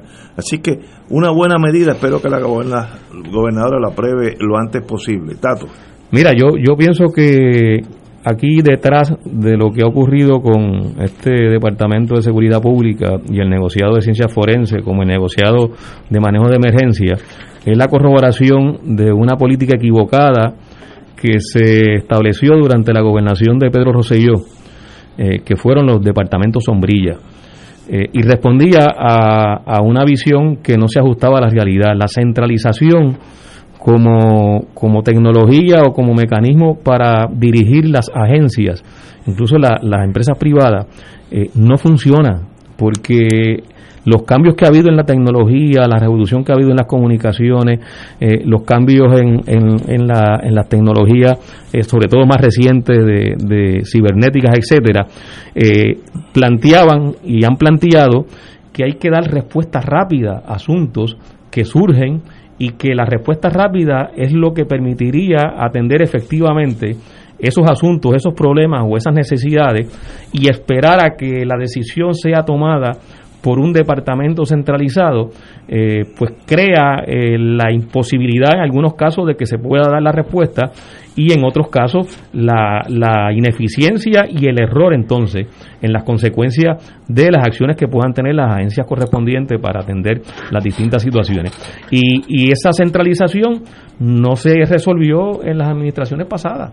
Y lo que se hizo en la administración de Ricardo Rosselló fue recrudecer ese proceso de descentralización a través de sombrilla. Y no solo pasó en el Departamento de Seguridad Pública, el Departamento de Desarrollo Económico y Comercio eh, fue transformado, fue enmendado para incorporar e insertar en el Departamento de Desarrollo Económico y Comercio a la Junta de Planificación, eh, que de hecho eh, es, una, una aberración, o sea, es una cosa que no tiene explicación racional, que no sea eh, una interpretación obtusa, totalmente errática de lo que es la Junta de Planificación y de lo que es el Departamento de Desarrollo Económico y Comercio. y eso es un tema que podemos ampliar más adelante. Pero el, el tratar de que la gestión pública sea centralizada, eh, yo creo que eso, la discusión pública en el país, eh, sobre todo durante la década del 90, apuntaba a que eso era un error que debía eh, evitarse, debía revertirse. Incluso hubo, hubo el, el hecho, en ese sentido previsorio, eh, cuando se aprueba la ley de municipios autónomos en 1991, que precisamente va en la dirección contraria a la, centralización, que es la descentralización eh, a través de los municipios. Eh, eso requiere, y naturalmente es otro tema que hay que incorporar en esta, en esta discusión, eso requiere también que haya más integración, es decir, descentralización no quiere decir que se abandona la responsabilidad de la ejecución correcta de la política pública, es decir, tiene que haber una integración en la manera en que se sigue manejando eh, la, política pública, las distintas agencias y departamentos de gobierno. Pero la centralización no puede ser el mecanismo mediante el cual eh, el gobierno pueda desempeñar sus funciones y atender las necesidades eh, de la sociedad. y, lo que ha ocurrido con el Instituto del Negociado de Ciencias Forenses y el Negociado de Manejo de Emergencia, que también se está planteando que se saque de ese Departamento de Seguridad Pública, es que fracasó esa política y va a fracasar en el Departamento de Desarrollo Económico y Comercio con la Junta de Planificación y va a fracasar en el Departamento de Recursos Naturales y Ambientales cuando le escribieron al secretario de Recursos Naturales la dirección de la Junta de Calidad Ambiental y de la Administración de Desperdicios Sólidos. Eso es un desastre, o sea, eso no va a funcionar, no está funcionando. Eh, y en, y, en, y en, el, en el resultado colateral, y tal vez fue lo que eh, permitió que se mantuvieran esas decisiones que tomó Pedro Rosselló en sus dos cuatrenios, el resultado colateral es que se crearon unos puestos para gente de confianza, eh, eh, donde se, ubicaron pues los amigos de los, amigos y aquel quería un puesto.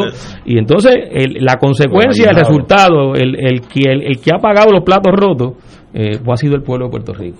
Mira tengo aquí un mensaje de un doctor no voy a decir su nombre no estoy autorizado pero de prestigio esa doctora está bien preparada. Está hablando de la doctora. Ada Conte. Conte. Para todo. No, no, no, perdón, este. Mirna Conte. Conte. Sí, Conte, Muy bien. Pues la doctora Conte. Dice: esa, esa doctora está bien preparada. Patóloga forense y abogada. No sabía eso. Querían poder poner a una persona no profesional a dirigir esa división y a una sombrilla. Ese también es un centro académico de entrenamiento de patología forense. Es un centro académico. Buen, yo no sabía eso, es buen punto. Así que eso no es del mundo policiaco, está lo más alejado posible de la mentalidad policiaca que es carro de patrulla y, M16 y, esposa y, y balas. E, es otra, otra. ¿Cómo mezclaron esas dos cosas? Eso debe estar bajo salud, tal vez no, no, es que, es que cada cosa... autónoma. Exacto.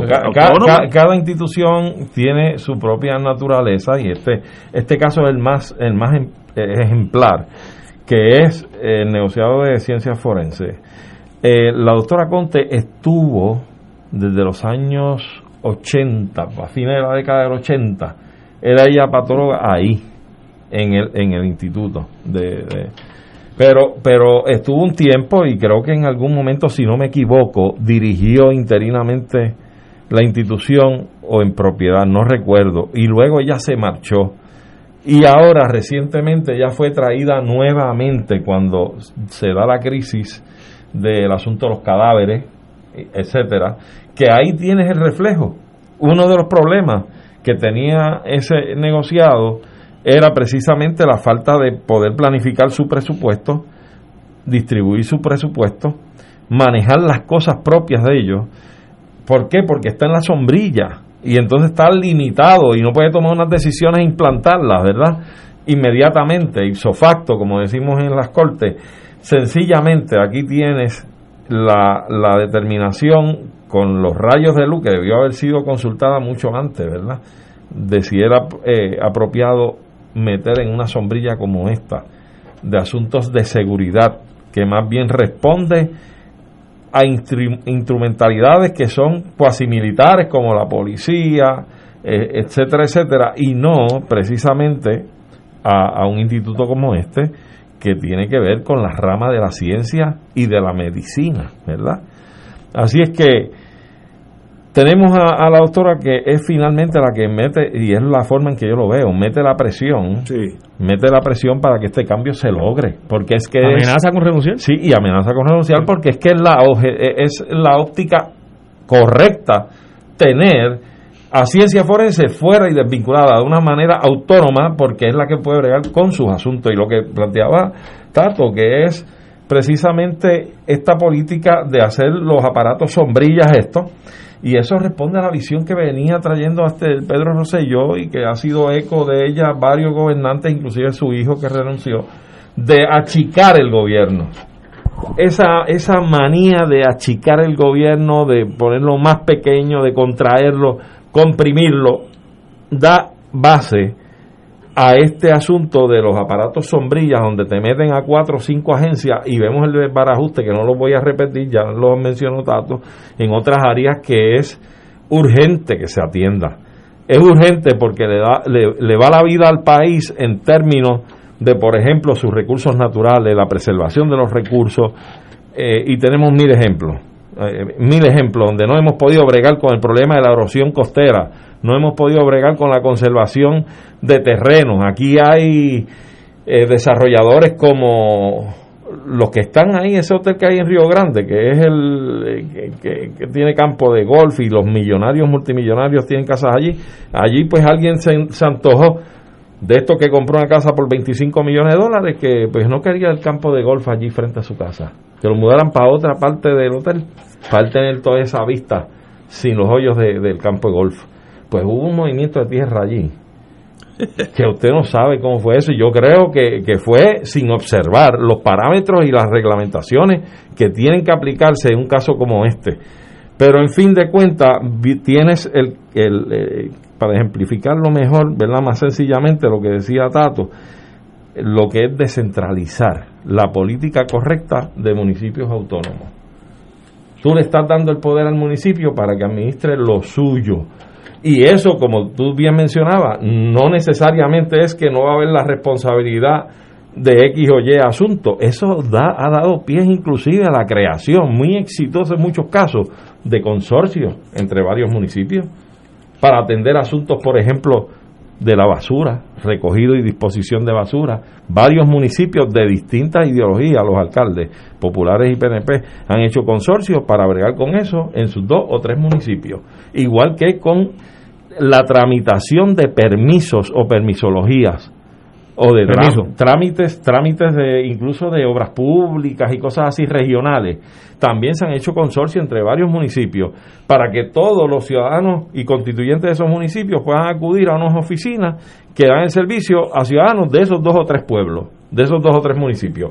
Es decir, ese tipo de, de, planificación donde tú puedes darle esa autonomía a un municipio que tenga esa herramienta donde pueda incluso hacer este tipo de pacto con municipios que colindan con ellos eh, atendiendo la necesidad de la población del municipio propio y de los colindantes.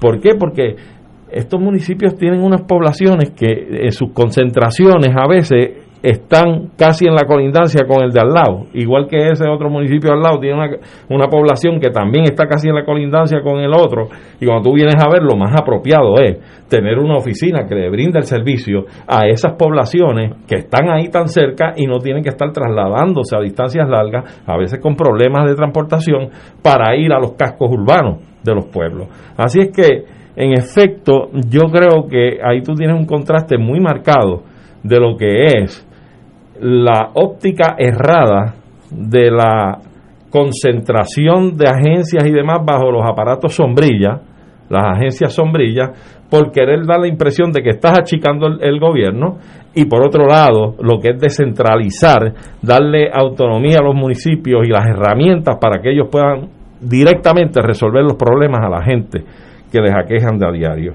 Así que yo creo que esto es un buen parcho, un remiendo a- al disparate que hicieron con ciencia forense y finalmente pues lo han corregido, pues que para bien sea, bueno. esperamos que la crisis no vuelva a repetirse. Vamos a una pausa y regresamos con Tato Rivera Santana. Fuego Cruzado está contigo en todo Puerto Rico. Se solicita donantes de sangre de cualquier tipo para la paciente Isabel Nazario, recluida en el Hospital Auxilio Mutuo en Atorrey. Donantes favor de pasar por el banco de sangre frente al Hospital Auxilio Mutuo en Atorrey. En Radio Paz 810 AM agradecemos las contribuciones de nuestros oyentes recibidas a través de ATH Móvil durante esta larga cuarentena, que nos ha permitido mantenernos en el aire a pesar de la difícil situación económica que nos ha golpeado duramente. Permanecemos a flote, pero cada vez es más cuesta arriba la misión de seguir operando este ministerio radial al servicio de nuestros hermanos en la fe y nuestra iglesia. Ahora más que nunca necesitamos de tu solidaridad. Entrando a la aplicación ATH móvil de la siguiente manera. Paso número uno, marca Pay Business. Paso 2, busca Radio Paz 810. Número 3, escribe la cantidad del donativo. Y número 4, presiona enviar. Muchas gracias por tu ayuda y mil bendiciones ahora y siempre. Fuego Cruzado, el programa de más credibilidad en la radio puertorriqueña, es ahora la tribuna abierta de análisis noticioso, con diversas perspectivas que exploran el trasfondo de lo que acontece a diario y cómo nos afecta. Escucha Ignacio Rivera y sus panelistas invitados de lunes a viernes en Fuego Cruzado en transmisión diferida a las 10 de la noche por Oro 92.5 FM. Escucha los sábados a las 5 de la tarde para servirte un programa del Colegio de Profesionales del Trabajo Social de Puerto Rico con los temas de interés a la comunidad. Recuerda, los sábados a las 5 de la tarde para servirte por Radio Paz 810. Y ahora continúa Fuego Cruzado.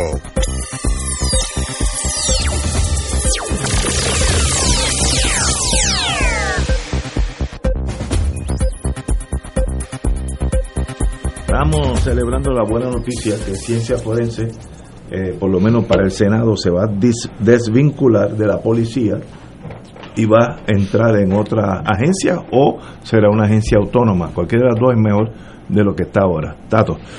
Mira que también como parte de, ese proceso de centralización hubo eh, la fiebre y un de- desbocamiento en construcción de instalaciones que centralizaran eh, estas agencias. Este, y, me recuerda aquí un querido amigo que durante también la gobernación de Pedro Rosselló se propuso la construcción de aquel complejo de seguridad, no sé si se acuerdan eh, de, de ese proyecto en el que iba a estar la policía, eh, el 911, bomberos, entre, entre otras agencias de, de respuesta a la, a la emergencia. Y, y lo grave no fue solo que concentrara en una sola instalación eh, esas agencias, sino que donde se propuso era un área inundable, que era, que era aquí en el área de, de, de Atorrey, cerca del Caño Martín Peña. Eh, y, y entonces se, se denunció esa situación. Recuerdo que el doctor Molinelli eh, fue el que llevó en ese, en, esa, en ese tema la voz cantante denunciando que cómo era posible que las agencias que iban a estar respondiendo Ay, a una situación de emergencia eh, estuvieran ubicadas en un edificio construido en un área de alto riesgo. Me acuerdo. De hecho, no, no de- solo inundables, cerca la- cerca de la YMCA y el antiguo Correcto, sí, sí. El antiguo Que no solo era inundable, sino que, que, que estaba sujeta a ser afectada de forma dramática en el caso de un sismo. Había Eh, que por la darle- licuación y el nivel de agua que hay en el subsuelo. El pueblo había, el, el pueblo tenía Había que ir a rescatar a la agencia a de rescatar rescate. a los rescatistas. Pues e- esas son la- la- la- las cosas, los errores que se cometen cuando se, se, se, ofuscan en quienes gobiernan y administran el gobierno de Puerto Rico en ideas que realmente no, no aguantan un análisis eh, riguroso, un análisis mínimo eh, de, de cómo tiene que organizarse el gobierno, cómo es mejor que se, que se, que se maneje y se funcione en las agencias públicas, eh, cuál es la forma en que se logra atender con mayor prontitud la- las necesidades y, las demandas de la gente. Y estas estas estructuras que se crearon de departamentos sombrilla lo que creaban eh, era una cantidad de tramos en la toma de decisión que cuando surgía una sí. petición y lo dramatizaba eh, la doctora María Conte eh, en su denuncia cuando se hace una petición por una de las agencias en lo que esa petición recorre todos esos tramos dentro de un Sí. departamento de sombrilla pues pasaba eh, lo que era la necesidad y, y se, se desatendía lo que era la responsabilidad principal en el caso de lo que denunciaba la doctora Conte, el negociado de, de ciencias forenses. Por así ha ocurrido en, en, en- en las demás dependencias. Esto es un cuento, esto es una historia que se repite en todos esos departamentos y cuando uno habla eh, y conversa con quienes han estado en las direcciones de muchas de estas agencias, de las primeras cosas que narran y denuncian y critican de ese proceso administrativo a nivel gubernamental, es la tardanza en la toma de decisiones. Yo, yo estuve envuelto hace unos muchos años en el caso famoso aquel de, educación. Aunque caso criminal, pues eso es irrelevante en este momento. Pero como los abogados se adentran en el caso para uno entender, si un maestro en adjunta quería comprar una tiza para la blackboard, la pizarra, 13 personas en esa estructura tenían que firmarlo. Una tiza.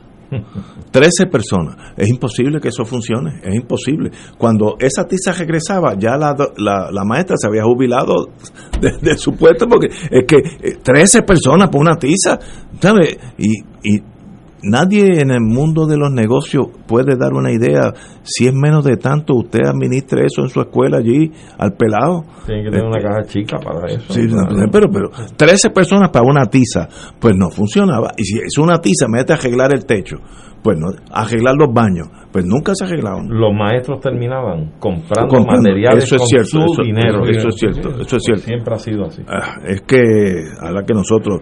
Oye, hablando de autonomía, yo sé que esto a Arturo le va a gustar. Suiza. Más que eso me gusta, no la autonomía, algo más que eso.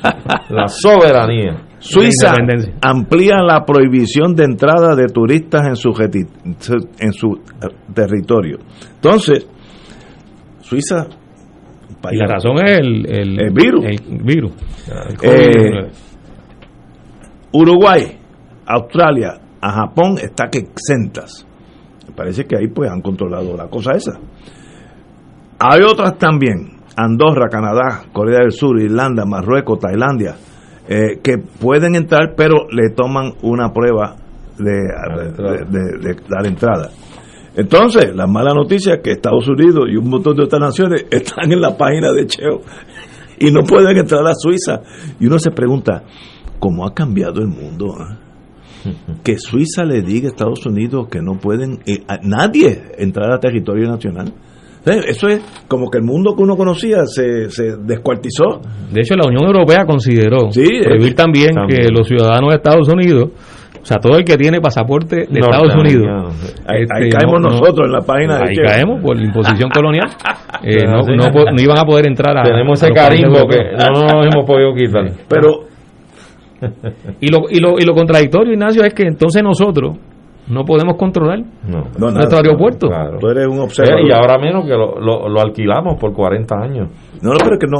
Cuando, cuando sabemos que, que el origen en estos momentos de, de- de los contagios y que está impactando a, nos está impactando a nosotros, eh, provienen principalmente de los epicentros de la pandemia que están en Estados Unidos. Y que los viajes hacia Puerto Rico son los que han generado que haya aumentado ese, ese nivel de, de- de contagio. Y entonces nosotros no podemos controlar la puerta de entrada, lo que están haciendo los demás países. La puerta de entrada para reducir ese nivel de contagio y proteger la población. O sea, un tema tan importante como es la salud.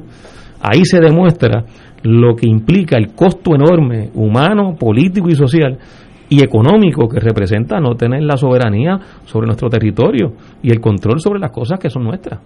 Lo, lo interesante es, si hace 15 años nosotros hubiéramos, hubiéramos tenido esta conversación aquí, hubiéramos podido decir que eso era posible. que Europa hubiera dicho, yo no quiero a nadie aquí con pasaporte americano, hasta nuevo aviso. Y Suiza dice, bueno, voy a abrir a Uruguay, Tailandia, sí, pero los otros se quedan fuera.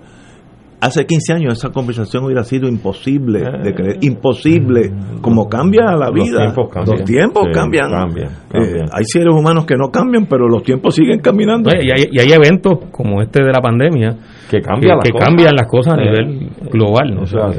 que, el- que el efecto y el impacto trascienden muchas de las cosas que uno pensaba eh, no iban a cambiar. Pero fíjate, yo creo que estos cambios han sido para bien.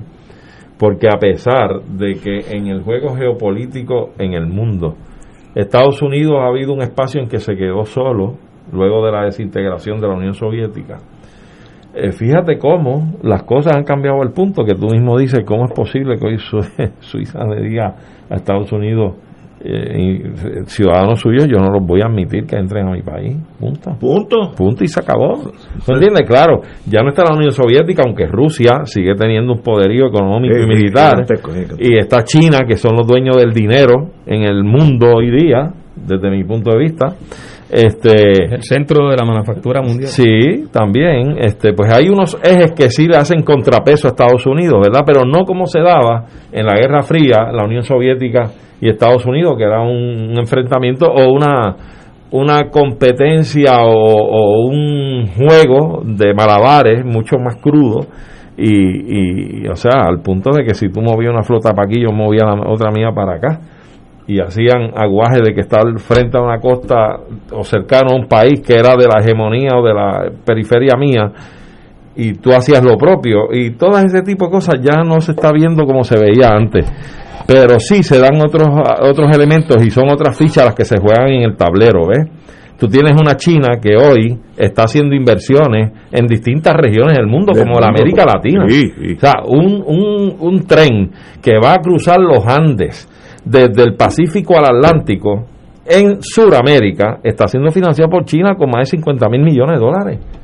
¿Cuándo tú ibas a pensar Jamás. que China iba a estar metida en inversiones, intereses económicos en, en la América Latina, teniendo a Estados Unidos ahí adelante? No, y ellos alquilan en Sudamérica y en África cosechas gigantescas Sí, también. de habichuelas, soya, de- lo que pero las próximas tres cosechas son mías de esta finca.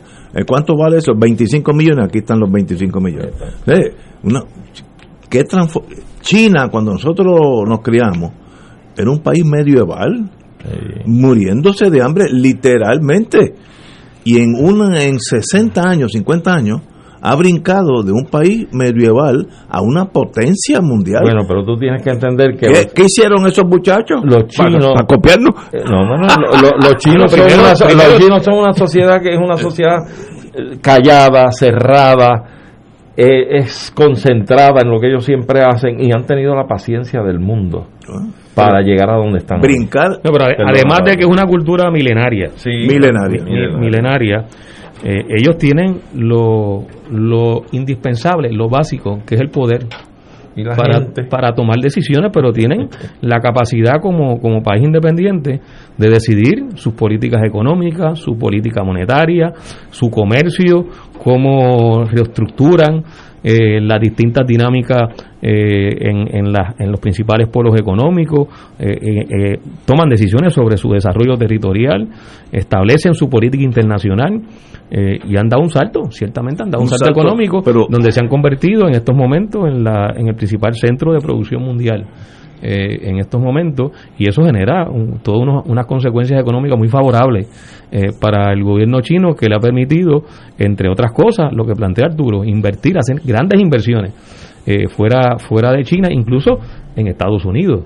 Sí. Eh, Sí, en Estados sí. Unidos. Así que, que, que se trata de un país que ha podido aprovechar, ha sabido aprovechar sus atributos, sus capacidades, eh, con la capacidad política de poder realizarlo y hacerlo. Y de hecho, y así eh, vemos otros otros otros países que, que han adoptado esa misma, eh, no exactamente igual, ¿verdad? Pero, han adoptado China- políticas propias China para es su un desarrollo milagro económico. económico. y milagro a base de esfuerzo y disciplina, no es un milagro Ah, no, claro. eh, que vino del cielo, sino Sí, sí. pero en 50, 60 años esa nación brincó de medieval a de primera línea, tiene satélites de ellos, pero una cosa que uno no puede entender que eso es China. No, van a enviar una nave a Sí, Marte. está dentro de la carrera al espacio. espacio. Eso Sí, mismo. sí, sí. Y yo te iba a decir, les iba a Y está comentar. compitiendo, perdón, Arturo, está compitiendo a nivel tecnológico Con muchos Estados Unidos. Sí, sí, Si hay un, un, un teléfono de estos que Huawei, tenemos, eh, que tiene un nombre rarísimo. Huawei, sí. Todos, los, todos los, los técnicos dicen que es superior. Es el más a- adelantado. El más adelantado. Ahora Todo mismo. el mundo dice. Y este Sí, proyecto, ¿no? y este proyecto de China está haciendo inversiones no tan solo en Asia, Europa, América Latina, etcétera, es parte de otro proyecto grande que ellos tienen económico, que es la nueva ruta de la seda, creo que es. Y es tratando de hacer un, un enlace y eslabonamiento económico de unas inversiones que está haciendo en distintos países para mantener un corredor económico de sus intereses y sus inversiones. De hecho, China se ha dado el lujo de que va a países y ve una ciudad donde hay unas poblaciones, por ejemplo, que hay un gran, una gran afición por el fútbol. Pues vienen y te establecen, te construyen un estadio de fútbol A todos en del- y se lo obsequian al cabildo. Eso es para que la gente suya juegue fútbol ahí, los muchachos. Pero qué, qué, qué milagro. Sería interesante, yo no soy economista, uno sentarse como en un laboratorio y examinar todos los factores que se reunieron allí, desde mano dura hasta educación, porque eso no va solito, ah, para ver si, eso, si es copiable, porque las cosas son, las cosas que sirven no, eh, no hay un monopolio. Pero yo- ese esfuerzo no se ha hecho ni por los Estados No, no, Unidos ni por nadie. No, pero yo te, te, te conmino a ti, toma nota. Primer punto, abogar por la soberanía nacional del Ahí país. mismo para la yo- me, me viene, me viene ahora. Ahí mismo para. La conversación me recuerda el, el libro que, que se publicó por Ángel Collado Chuari, que tenía unas Ey, entrevistas a, a dos excelentes economistas, Sí, Juan. Lara y Francisco Catalá, eh, ambos eh, amigos muy queridos. Eh, y, en, y en ese libro eh, me recuerdo que una de las cosas que planteaba Catalá sobre Singapur eh, era que cuando se le pregunta a quien era la responsable del desarrollo económico de Singapur, Mm. eh, a qué se debía el éxito de Singapur, eh, su respuesta fue, bueno, nosotros adoptamos eh, buena parte del modelo económico de Puerto Rico. No me diga. De, Sí. de ese diseño que, que, que inició el proceso de industrialización en el país eh, y que ellos lo adaptaron y lo convirtieron en un modelo económico que ha sido eh, muy exitoso. Con el ejercicio de su con- Claro, porque lograron añadirle lo que en Puerto Rico no se le pudo añadir, que era la capacidad de tener convenios comerciales con Oh. el resto del mundo, la capacidad es de diseñar sus propias políticas económicas eh, y cómo desarrollaron la, la educación, eh, la tecnología, el desarrollo de una política de ciencia y tecnología. Es decir, co- complementaron, lograron combinar lo que hace falta precisamente para cerrar un, un proyecto y un modelo de desarrollo económico que sea exitoso. Tiene sus luces y sus sombras, tiene sus errores, tiene sus elementos Como todo críticos. Pero eh, eh, esto nos debe servir a nosotros de, de, de- en De ese ejemplo sentido de seguir, ejemplo, pero que- eh, que- pero para mirar las cosas que han sido exitosas y ver cómo nosotros las adaptamos. Irlanda también eh, tiene un, un, un ejemplo y, y, y un proceso de éxitos económicos, como básicamente estuvieron eh, eh, fueron reseñadas Mira, en, esa, el libro en se ese libro llama- de las cinco soberanías exitosas. Sí. El, el libro se llama Soberanías Exitosas. Pero Tato, so- so- si no recuerdo mal también está el dato específico sobre este asunto de Singapur, que en primer término es casi una tercera parte nada más de lo que es nuestro territorio nacional en Puerto Rico. Su tamaño geográfico es pequeño. Y en la cuenca asiática donde está ubicado geográficamente Singapur es una potencia en cuanto al petróleo y no tiene petróleo. Lo que hace es que lo, eh, hace- tiene las refinerías para refinar el crudo y es la potencia que despacha y vende el, el petróleo a toda esa región.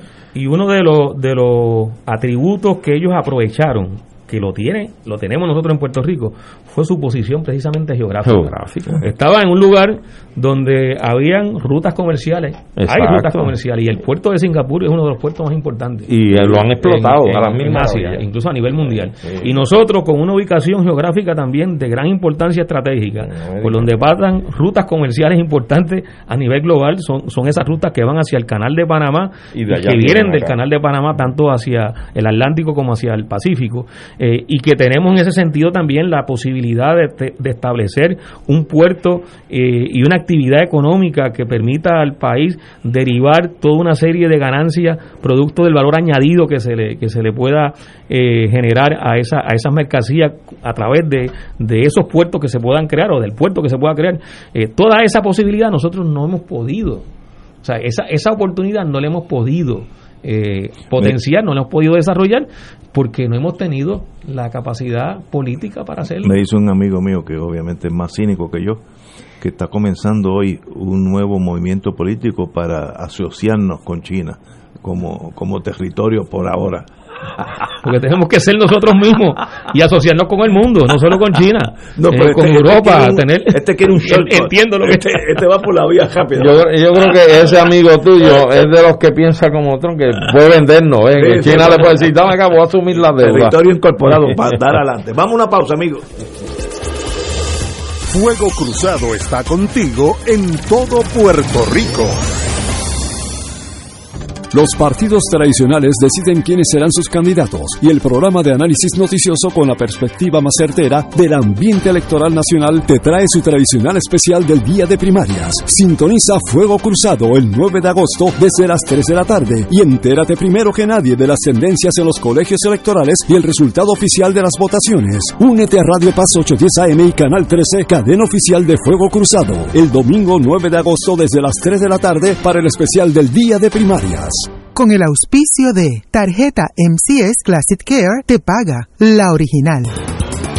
Dale una vuelta al mundo los viernes a las 2 de la tarde y repasa las noticias y acontecimientos más relevantes, los sucesos que trascienden límites territoriales y sus protagonistas son objeto de discusión y análisis de nuestro panel. Para ampliar la perspectiva noticiosa de nuestra audiencia, emprende una vuelta al mundo. Cada viernes, comenzando a las 2 de la tarde por...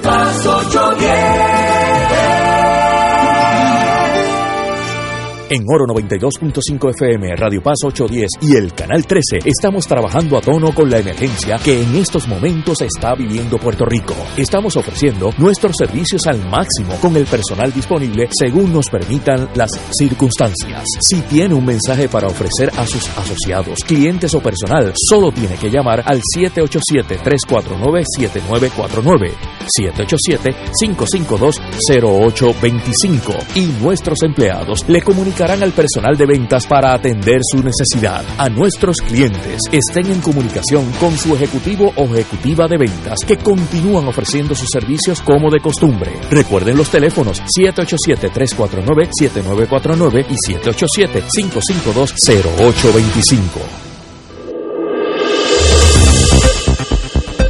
Y ahora continúa Fuego Cruzado.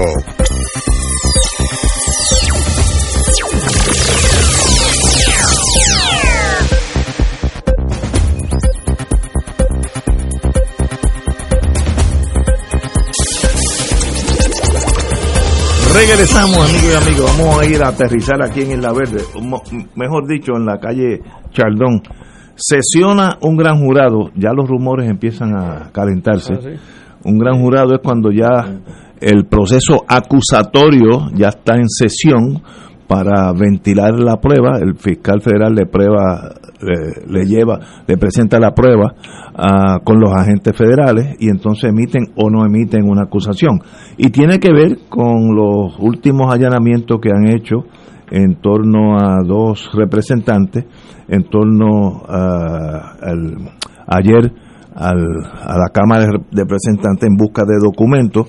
Y se di, según Melissa Correa, que sabe de este mundo muchos años en lo criminal federal, las autoridades federales realizan investigaciones en la legislatura sobre alegados empleados fantasmas, que eso para mí es endémico, eso siempre ha habido allí, así como la práctica de contratar empleados con altos salarios para que le devuelvan una porción del dinero, que eso es un es un delito federal estatuido. Y, siempre ha sido. Yo, pero fíjate, es, yo no yo no había oído de esa vertiente.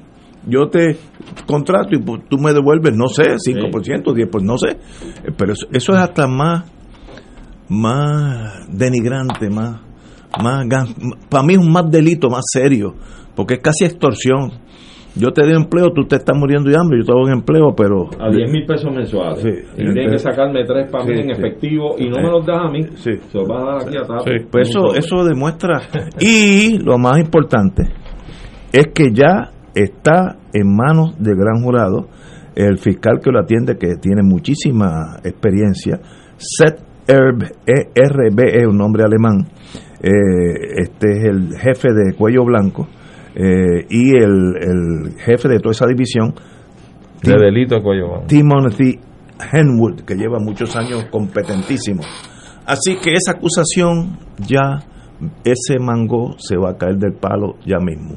Cuando se cae, no sé, este, en mis tiempos hubieran esperado que pasaran las elecciones, pero estos, estos truenos me da la impresión que eh, en mis tiempos ya pasaron, ya, ya hay otra, otra visión hacia Puerto Rico. Compañero. Pues mira, yo, yo no sé si. Bueno, primero que nada, interesantísimo que en plena campaña primarista y preelectoral, electoral también, eh, estas autoridades federales estén tramitando no tan solo detalles de la investigación, sino en la procesabilidad, es decir, la presentación aparentemente de los datos, la evidencia que tienen ante un gran jurado para que ese gran jurado pueda bajar con un indictment, ¿verdad?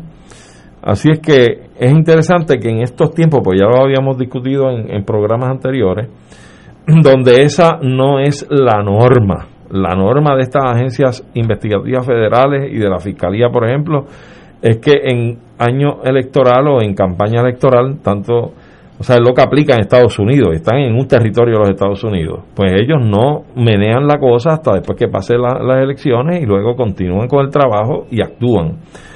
Pero que lo hagan en este, te- en este tiempo, pues es interesante. Yo no, no auguro que a lo mejor las acusaciones estén mañana o el sábado, antes de la primaria, pero pudieran estar después de las primarias y antes de las elecciones. Sí. Y eso, pues, imagínate tú que hayan legisladores que salgan, que tengan primaria y que salgan favorecidos en la primaria. Si baja una acusación después de las primarias, pues ese partido va a tener el problema de tener que buscarle un sustituto o nombrar al segundo que llegó.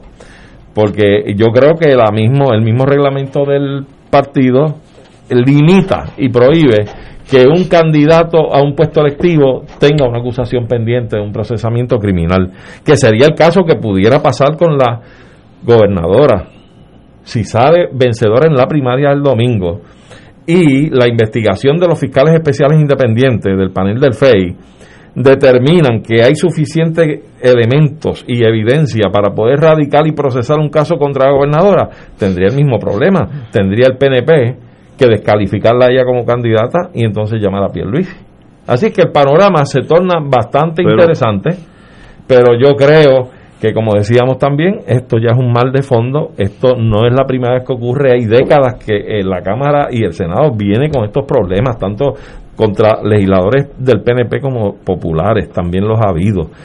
Y esto tiene que acabarse. El liderato legislativo tiene que tomar cartas en este asunto y tiene que ser más diligente y tiene que evitar que estos casos sigan ocurriendo. Bueno, lo que pasa es que son casos que están ocurriendo a voz populi.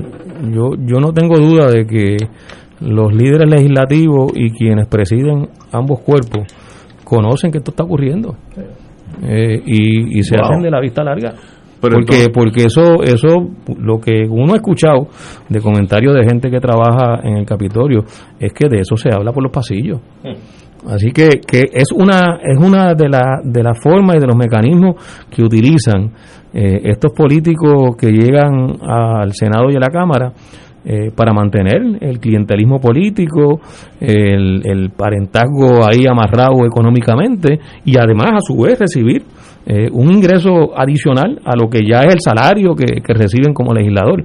Realmente es una cosa vergonzosa, eh, pero eh, lo conocen. Yo no creo que sea algo que sea secreto este para, para quienes dirigen debe ser evidente.